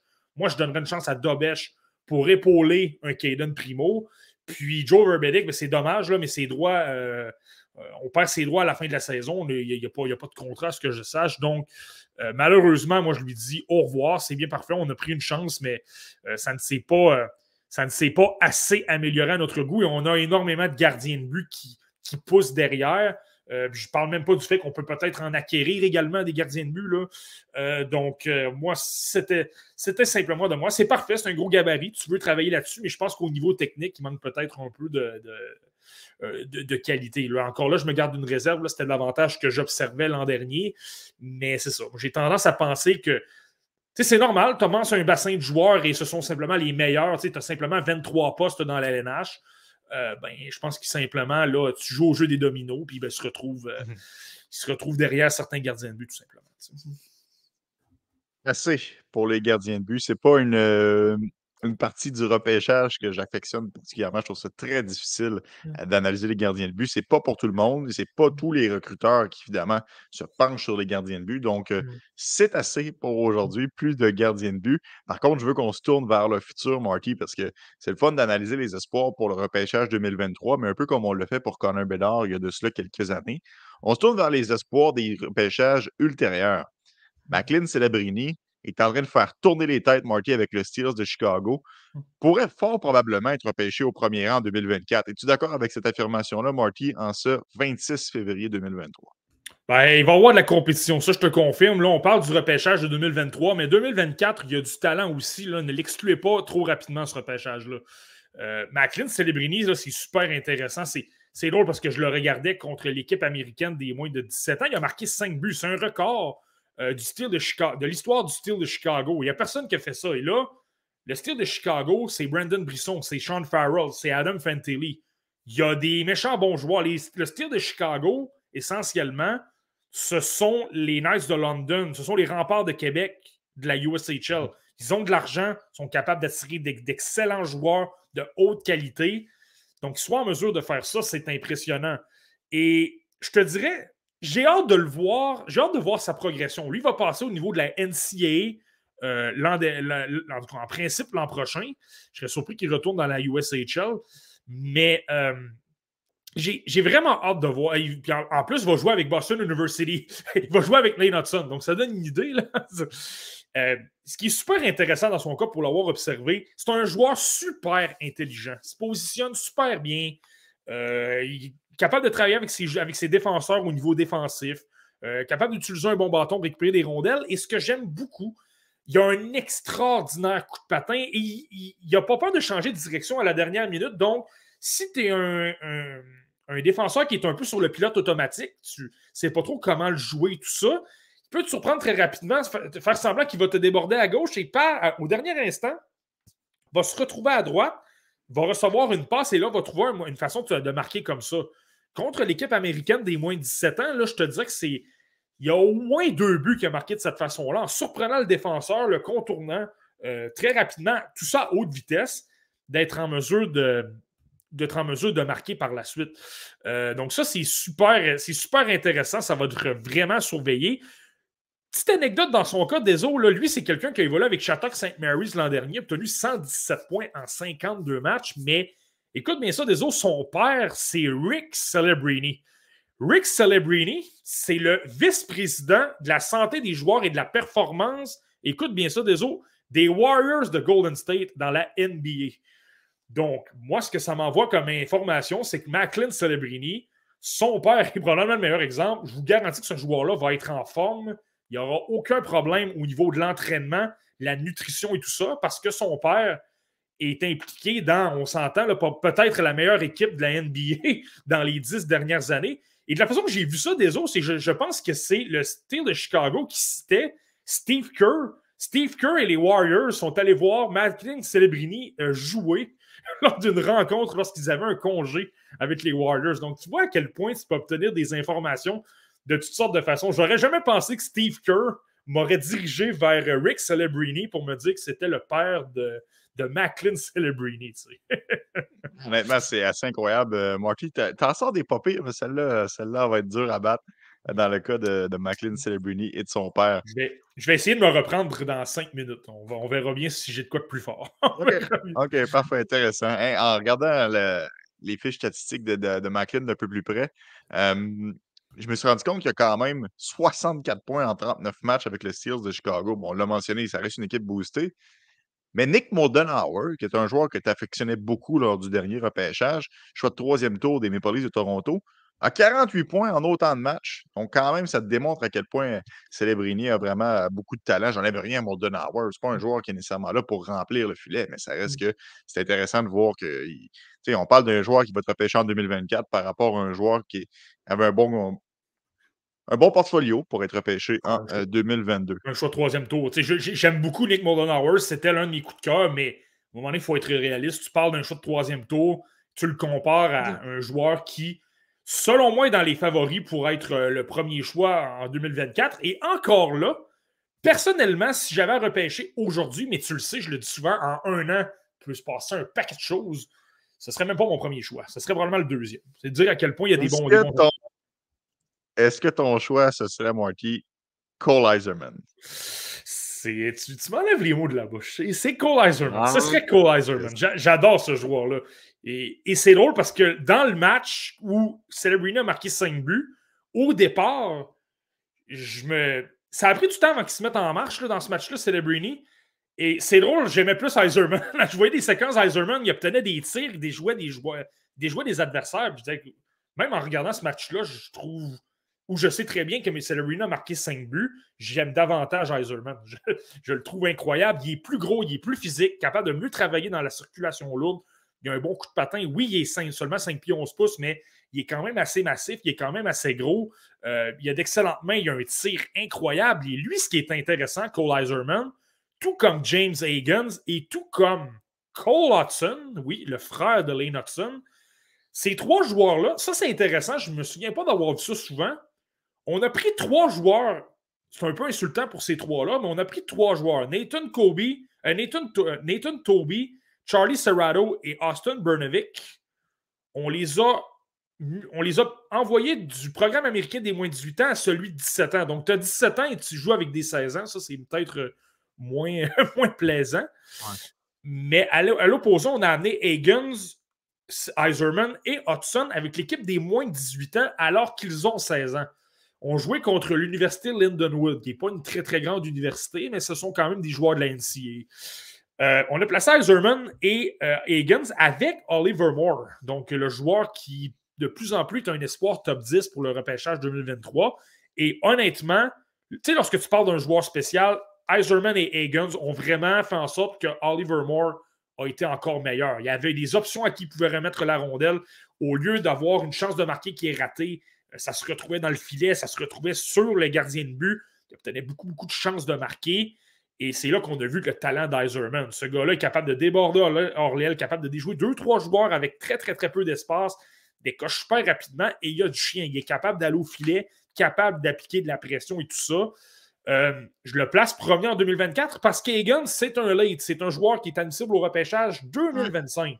Sinon, je préférais Egan. Egan a beaucoup de Patrick King dans le nez. Mais Cole Iserman, pour moi, 2024, ce serait lui mon, premier choix. tu l'as bien mentionné, Iserman, 29 août 2006, tandis que Higgins, 3 novembre 2006, donc à peine un peu plus de deux mois qui les séparent, mais ça fait toute la différence pour le repêchage. Higgins sera repêché en 2025. Avant qu'on aille du côté de James Higgins, Marty, euh, des petites questions rapides. Qui serait le meilleur espoir de la LHJMQ en 2024, selon toi, à brûle pour point? Je pense que c'est assez facile. Présentement, là, encore une fois, j'insiste sur le 1 an. À pareille date l'an dernier, j'avais euh, Tyler qui était premier. Présentement, il serait 5 ou 6e dans la liste des espoirs de la LHGMQ. Donc, c'est dire à quel point ça peut changer. Euh, je pense qu'en ce moment, je suis obligé d'y aller avec l'attaquant des euh, Saguenay-Chicoutimi, euh, Maxime Massé. Il est franchement impressionnant. C'est un gros bonhomme, c'est quelqu'un qui a un très gros gabarit et il a un bon lancer, il a une bonne vision de jeu. C'est quelqu'un qui évolue sur le premier trio présentement. Il n'y a aucun problème sur le plan. Il doit prendre de la force physique, là, mais je veux dire, il est très grand, il n'est pas très gros, mais il n'a pas peur de travailler, il n'a pas peur d'aller dans les coins, gagner des batailles. Il a de bonnes mains. Donc, tu sais, le prototype de, peut-être pas d'attaquant de puissance parce qu'il manque peut-être un pouce ou deux, mais il a vraiment tous les outils pour vraiment faire mal parce qu'il a extrêmement de belles qualités. Euh, moi, je pense vraiment que c'est Maxime Massé qui a une longueur d'avance, mais je vous le dis pour la LHGMQ, je pense que ça fait deux années que c'est peut-être un peu plus mince, mais 2024, je pense qu'on va revenir en force. Il y a de bien meilleurs joueurs. Je peux te nommer, euh, tu as, Maxime Massé qui est très bon, mais euh, tu as Thomas Desruisseaux qui est bon du côté de Chicoutimi, qui a été échangé du Cap-Breton. Euh, Thomas Lavoie, je pense que c'est difficile cette année, mais je m'attends à ce qu'à 17 ans, il soit bien meilleur. Donc, tu as, un joueur qui s'appelle Kersey, un défenseur du côté de Charlottetown, qui est, très bon aussi. Je trouve que c'est un défenseur qui est très, très intelligent. donc, tu sais, si tu ajoutes quelques noms ici et là, là je pense que, que l'an prochain, ça pourrait être prometteur. Mais je le répète, euh, on va attendre l'an prochain parce qu'il y, a beaucoup de choses qui peuvent se passer. Il y a des joueurs que je ne connais même pas présentement qui peuvent euh, euh, me tomber dans l'œil encore. Marty, euh, encore une fois, un commentaire euh, très pertinent de LBR qui dit que Tanner Howe est un gros espoir? On parle d'espoir euh, potentiel pour 2024. Tanner Howe avec, avec Prince Albert, si je me souviens bien. Ah non, mais c'est avec les passes d'Origina, c'est un coéquipier de Connor Bedard. C'est pour ça la question. Ah oui, c'est ça, exact, exact, exact, exact. Avec les passes d'Origina. ça reste un joueur qui est potentiellement très bon pour, pour 2024, Marty, ou, ou par justement parce qu'il joue avec Bedard, on surfait son, son, son statut? Non, c'est un très bel espoir. Honnêtement, je l'aime bien. Euh, c'est pas un joueur de très gros gabarit, mais il a d'excellentes mains. C'est quelqu'un qui manœuvre bien en zone euh, restreinte. Justement, c'est quelqu'un qui, qui comprend bien le jeu. Il a une bonne vision de jeu, il a, a un bon sens du hockey. Donc, euh, pour comprendre, jouer bien défensivement, être capable d'obtenir de, l'attaque, il n'est pas mauvais. C'est simplement que au lieu d'être un Connor Bedard qui va être probablement l'un des meilleurs joueurs des dix prochaines années dans la LNH, Tanner House, Tanner House est un, candidat pour le premier tour, mais j'ai l'impression que l'an prochain, on va en parler comme quelqu'un qui devrait être dans les alentours de 14 ou 15 dans ma liste environ. Donc, très bon, beaucoup de talent. Je pense que des gars comme Iserman, Aaron Kiviariou, des celebrities vont passer devant lui. Euh, il y a une autre catégorie qui, eux, vont se retrouver euh, en dessous de lui parce que a vraiment beaucoup de talent, mais il n'est pas un très gros gabarit. Donc, je pense que c'est peut-être ça qui, va lui. Mais c'est pour ça qu'on. Il est bon, il aide, quand même Connor Bedard, mais c'est certain que c'est deux ou trois coches de moins, mais c'est pas que Howe est mauvais, c'est Connor Bedard, c'est Connor Bedard. c'est comme ça. Exact. Hmm. Ah oui, ça, ça, pas de doute là-dessus. Euh, Joël, euh, le gardien, je pense que tu fais référence à Gabriel Degg. C'est en 2025 euh, qu'il sera admissible au prochain repêchage. Marty, retournons à nos moutons à James Haggins, que tu nous as dit il n'y a pas si longtemps euh, qu'il serait promis devant Cole Eiserman s'il était un petit peu euh, plus vieux, mais puisqu'il est, euh, est né au mois de novembre, il se retrouvera dans le repêchage de 2025. Ben, pourquoi est-ce qu'il est si bon, ce James Haggins, Mark? Ben, c'est ça, Jay. je pense que c'est pas pour rien qu'il y a une extraordinaire chimie entre Haggins et Eiserman. Justement, Eiserman un peu plus le prototype attaquant de puissance, donc protège bien sa rondelle, est capable de bien jouer physiquement et tout ça, aller au filet. Egan, c'est plus petit, mais il a des mains absolument extraordinaires. Capable de manœuvrer très rapidement autour des joueurs, capable de faire des feintes que pas, pas énormément de joueurs sur la planète sont capables d'effectuer. Je vois beaucoup de ressemblances. J'ai parlé de Patrick King il y a quelques minutes, beaucoup de Jack Hughes également. Il fait très rapide, pas peur de des pas peur de se retrouver le long des rampes, de contourner les joueurs très rapidement. Euh, il y a un contrepartie à tout ça. Par, contre, par contre, c'est pas un joueur qui est très gros, justement. Il est 5 pieds 10 pouces, mais 152 livres. Il doit vraiment prendre de la masse musculaire. C'est ce qui va faire en sorte qu'il va devenir un joueur encore plus dominant. C'est pour ça que je ne suis pas prêt à dire qu'il serait dominant immédiatement lorsqu'il va débarquer dans la LNH en 2025. Mais selon moi, c'est un talent avec la rondelle exceptionnel. Euh, c'est pour ça que je le placerais devant un, un mais de très, très, très près. On parle de joueurs qui se complémentent très bien. Mais personnellement, j'aime toujours les joueurs avec énormément d'habileté. Comme on le voit, Jake Jack Hughes, comment il se comporte présentement dans la LNH au New Jersey. Euh, donc, moi, ce serait, ce serait James Higgins, euh, mon, choix pour 2025. C'est dire à quel point il est, très bon. ce, qui est, ce qui est fun avec le fait qu'ils ne seront pas dans le même repêchage, une équipe qui est en reconstruction et qui, euh, pour deux années consécutives, vont se retrouver dans les bas-fonds, pourrait très bien se retrouver à repêcher les, les deux partenaires. Donc ça, ça serait plus qu'intéressant. Oui, absolument. Ben, quand je, parlais qu'ils ont une extraordinaire chimie, qui sont très complémentaires de, la façon par laquelle ils, évoluent, ben là, ça, devient, ça, devient, ça devient un extraordinaire avantage. Ça, ça c'est clair. Ça, tu as, amplement raison. Il y a Michael euh, Missa aussi qu'il ne faut pas oublier selon LBR. C'est vrai que c'est un joueur euh, qui fait tourner bien les têtes, Marty, pour les repêchages futurs.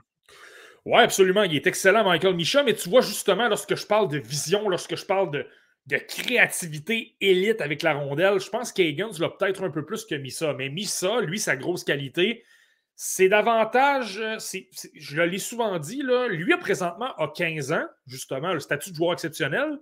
Et honnêtement, si je Mettons, j'enlève les noms sur tous les chandails, je ne sais pas que ce joueur-là s'appelle Michael Missa et je ne sais pas son âge. Je pense qu'il a 19 ans. Parce qu'il y a le gabarit, il y a la vitesse, donc il n'y a pas de problème de se retrouver dans les coins, pas de problème de gagner des batailles. Mais tu me vois venir ça, justement. Là, tu l'as à 15 ans contre des. Tu l'avais, tu à 14 ans l'an dernier avec des joueurs euh, pas mal plus petits, pas mal moins développés physiquement. lorsque tous les joueurs vont commencer à se développer du même âge, de 16, 17 ans, on va prendre un, deux pouces de plus, 15, 20, 25 livres de plus, on va être plus fort physiquement et tout ça. Je ne sais pas s'il va être en mesure de continuer à progresser comme il se doit. Je pense qu'il va progresser quand même parce que l'une de ses belles qualités, c'est son intensité, c'est son éthique de travail. Il travaille excessivement fort dans les coins, applique beaucoup de pression, récupère des rondelles et tout ça, et il a un coup de patin éclair.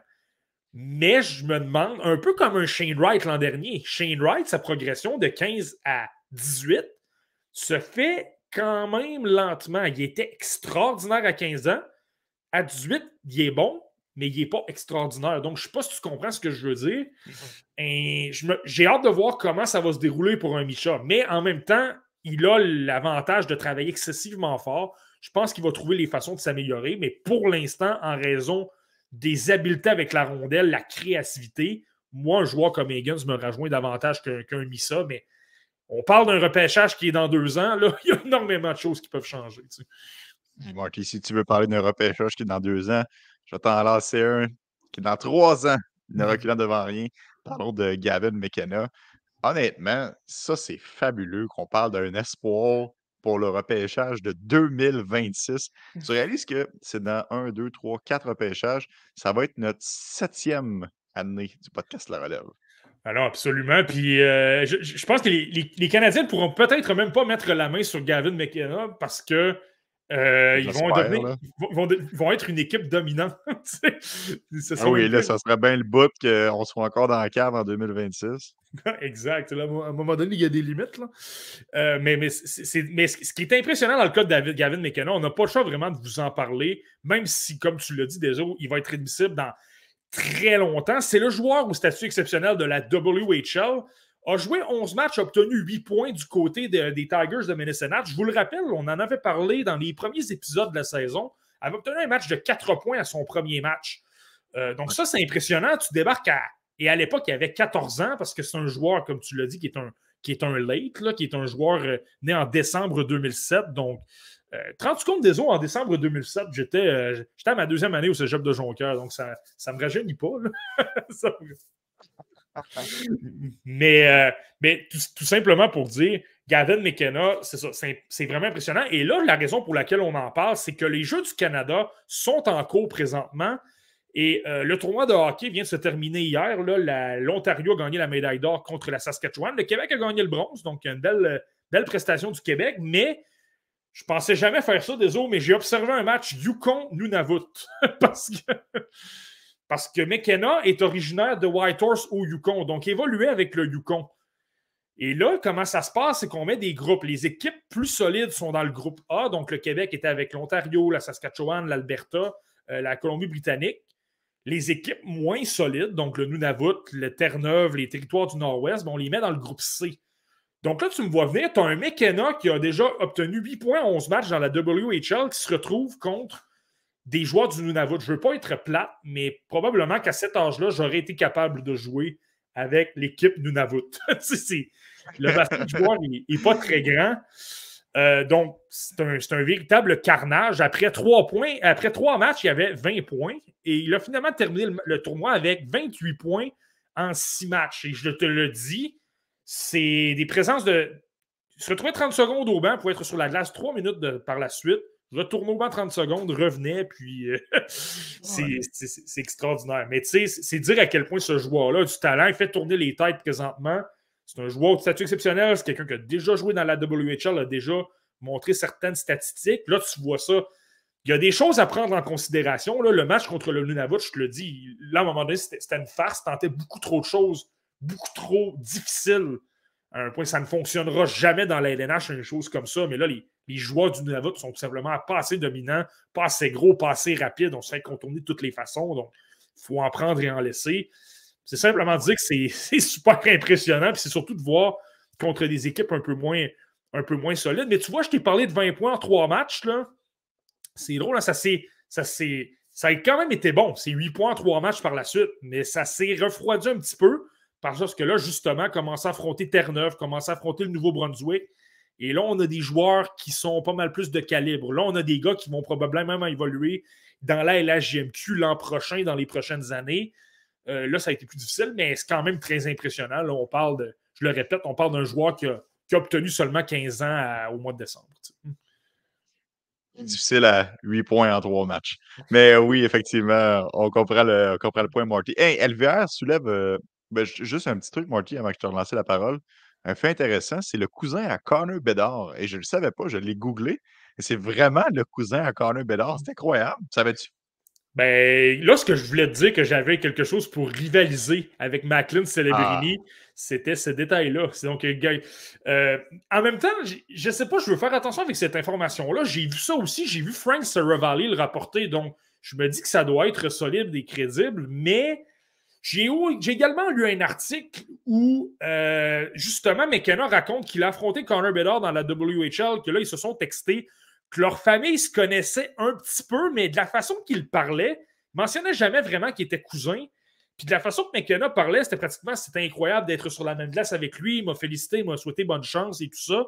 On se texte à l'occasion, mais de la façon qu'il avait les, propos étaient rapportés. Puis tu sais, McKenna, c'est quelqu'un du Yukon. Euh, Connor Bedard, c'est quelqu'un qui évolue, euh, c'est un natif de Vancouver. Donc je ne sais pas trop les liens. Je, je veux faire attention, mais bon, je vais me fier à, à quelqu'un comme, euh, comme Frank Saravalli, mais ce détail-là est quand même intéressant. C'est pas aussi extraordinaire que, que Macklin Celebrini, fils d'un employé des, des, Warriors de Golden State, mais c'est pas mauvais non plus. C'est deux, deux, joueurs exceptionnels de la même famille. Il faut le faire.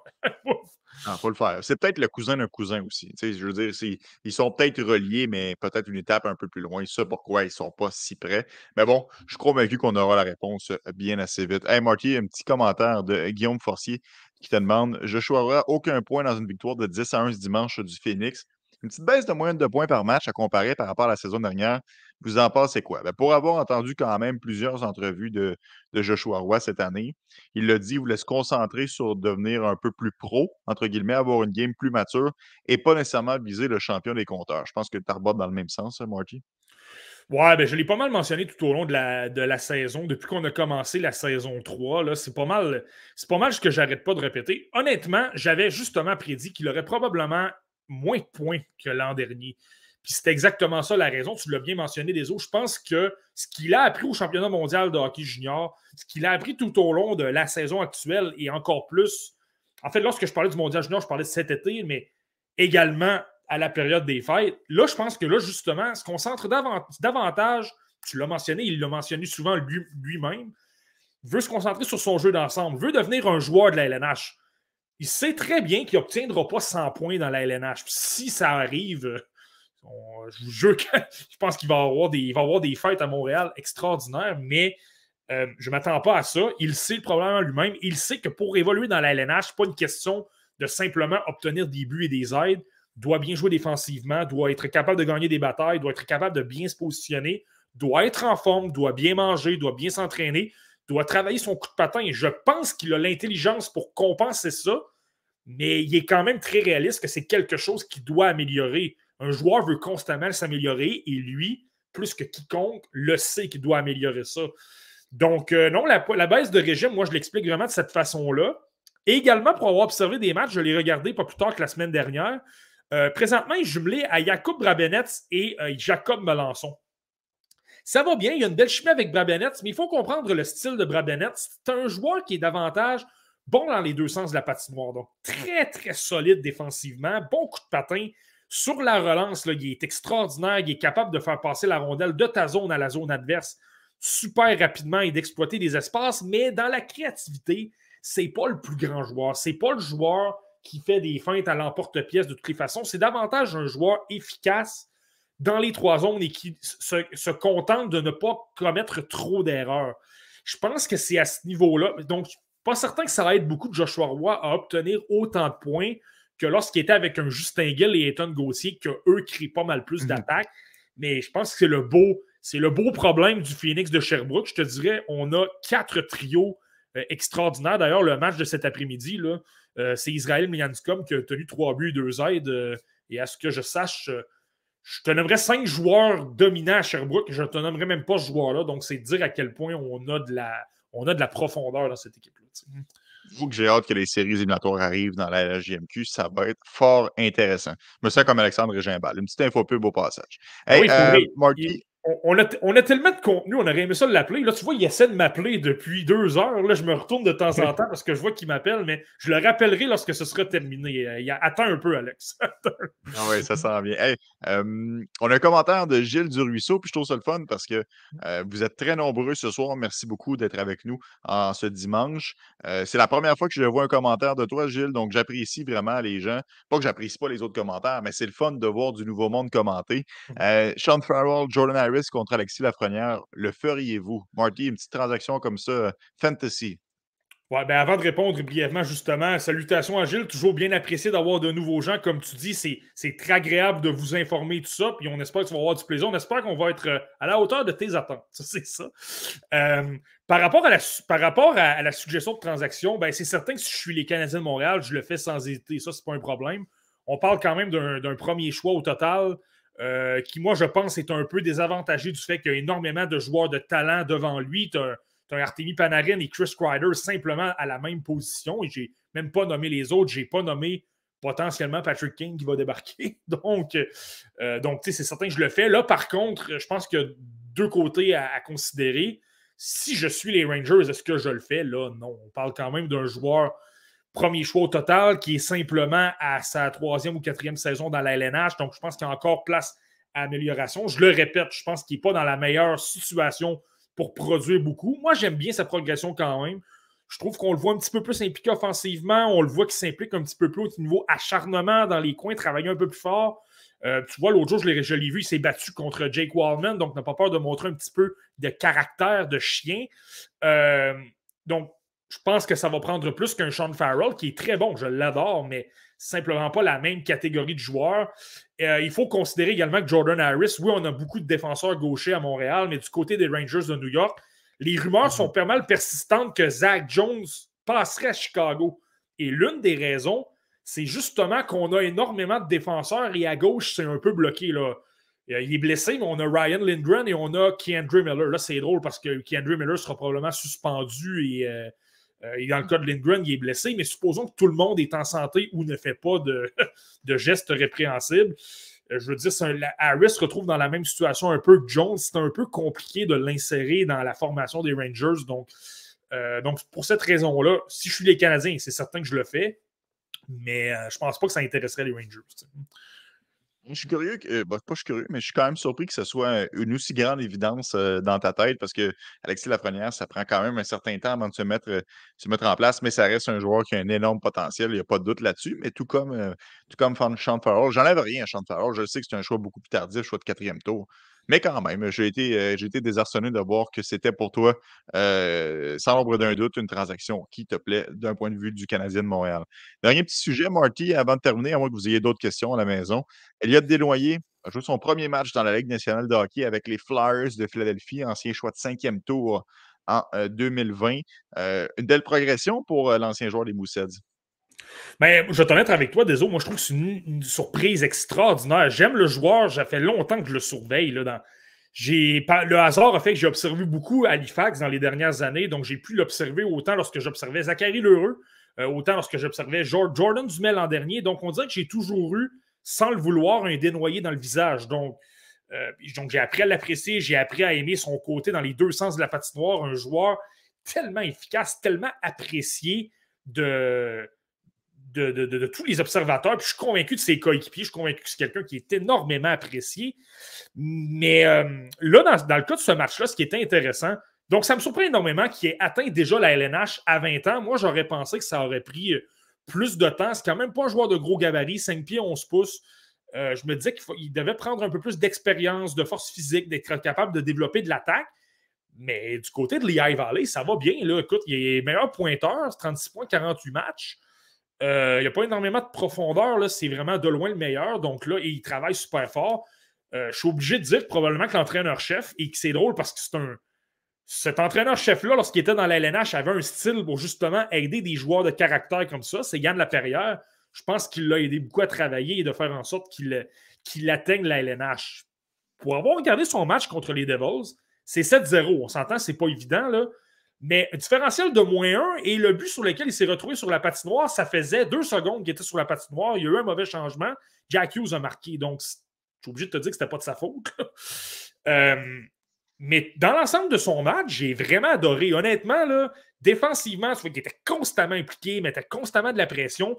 Je le voyais constamment frapper les joueurs adverses. Tu sais, quand tu parles des, certains joueurs qui peuvent être intimidés, gênés, ça savent pas trop comment se comporter. Lui, c'était le contraire.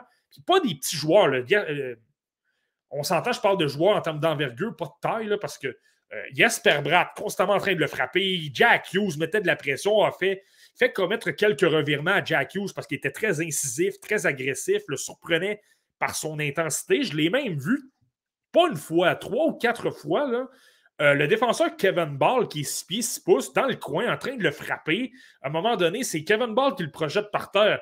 Euh, Desnoyers se relève, protège sa rondelle, trouve le moyen de remettre un coéquipier, se dirige au filet par la suite. Il, a, été très fatigant dans ce match-là et ça lui a donné à l'occasion des chances de marquer. Euh, ce que j'ai trouvé bien également, c'est qu'il est très efficace pour euh, s'offrir en support à ses coéquipiers. Donc, s'offre en support, se met très très près pour aider le jeu de transition. Mais là, justement, comme il est bien placé, qu'il est à pleine vitesse, ça surprend les défenses adverses, se retrouve à avoir davantage des surnombres. Il a obtenu notamment une échappée. L'une de ses belles chances de marquer est arrivé en échappée en, deuxième période. Le seul petit point, ce qui me fait dire que je pense qu'il y a encore besoin de temps dans la Ligue américaine. La LNH, c'est peut-être prématuré de, le voir là euh, sur une base quotidienne. Euh, je trouve que son coup de patin, il manquait légèrement de coup de patin. Le rythme de la LNH, je trouvais qu'il suivait peut-être pas tout à fait l'occasion. Correct, qu'il a été capable de montrer de belles choses. Comme je te disais, je trouve qu'au niveau de l'intensité, il a été très bon. Mais il gagnerait à être encore un petit peu plus rapide. Il passerait de il est intense, doit travailler comme un forcené pour suivre à pas, pas relaxer, parce qu'on s'entend, ça demeure un joueur qui doit travailler fort parce que ça fait partie de son mhm. ADN, mais il serait capable d'en donner encore un petit peu plus. C'est pour ça que je pense que la Ligue américaine, ça va être bien. Et même cet été, je te dirais, l'été d'entraînement, continuer à travailler sur, euh, sur son accélération, sa vitesse. Ça va lui faire le plus grand bien. Mais je suis convaincu qu'un John Tortorella a aimé. Là. Euh, tu vois, au début du match, il était utilisé essentiellement sur deux trios. C'était pas mal avec des Nicolas Delaurier, des Scott Lawton, des, euh, des joueurs comme ça. Euh, lors, de la, troisième période, s'est retrouvé avec euh, Joel Farabi à l'occasion. Donc, c'est dire à quel point. Euh, il y a des croûtes à manger, il doit améliorer des choses, mais je pense qu'il a gagné pas mal de points dans, le livre de, John Tortorella. Intéressant, Marty. Ça fait le tour pour le podcast de ce soir. Vous avez été, ça fait, ça 15 fois, je le dis, mais on a battu un nouveau record de personnes en direct aujourd'hui, Marty. Donc, merci beaucoup de nous avoir, nous avoir écoutés. Pour les gens qui ne nous écouteront pas en direct, on s'excuse pour les Timo Meyer qu'on ne savait pas trop où ce qu'on s'en allait, mais c'est la beauté de faire un podcast alors que l'action se déroule dans la Ligue nationale de hockey. Dimanche prochain, lorsqu'on fera notre prochain épisode, ben, on aura d'autres transactions à analyser pour vous. Petite parenthèse, désolé, je viens de voir les, les charges de San Jose qui dévoilent la transaction au complet. Euh, c'est fou. il, y a, clairement une question de contrat et euh, d'équilibrer tout ça, mais euh, les, Devils reçoivent Timo Meyer, reçoivent Scott Harrington, mais reçoivent également Santeri Attacker, un défenseur finlandais que j'aime quand même bien. Je le trouve quand même efficace dans sa zone et il a un bon coup de patin. Tu obtiens Timur Ibrahimov, tu obtiens le gardien de but Zachary Aymon, l'ancien des, des, des, des Huskies de Rwanda. Obtiens un choix de cinquième tour des, de du Colorado? Donc, il, y a pas mal, il y a pas mal de gens dans tout ça et les, les Sharks reçoivent également un choix de septième tour eux aussi. Donc, c'est dire, pas du monde pas mal. ah, mais je Honnêtement, je suis surpris que les Devils ont besoin de recevoir un choix de cinquième tour en plus. Mmh. Mais bon, Marty, euh, je pense qu'on a, on a dit notre opinion à plusieurs occasions. Ça va être intéressant de voir comment ça va se passer pour les autres transactions et si Kent Hughes va bouger à nouveau. Parce que je vous rappelle que Denis Korianov est maintenant un Canadien de Montréal. Mmh Pense à toi, Marty, on se donne rendez-vous la semaine prochaine? On se donne rendez-vous la semaine, la semaine prochaine sans problème. D'autres, probablement d'autres transactions décortiquées. Ça risque d'être un peu plus tranquille, par contre, parce que là, dimanche prochain, là, on n'aura plus le droit de faire des transactions. Ça va être un plan de match plus béton un peu. En tout cas, on va le dire comme ça. Exact. Ah ben, c'est vrai. On aime ça un petit peu de flexibilité ce soir.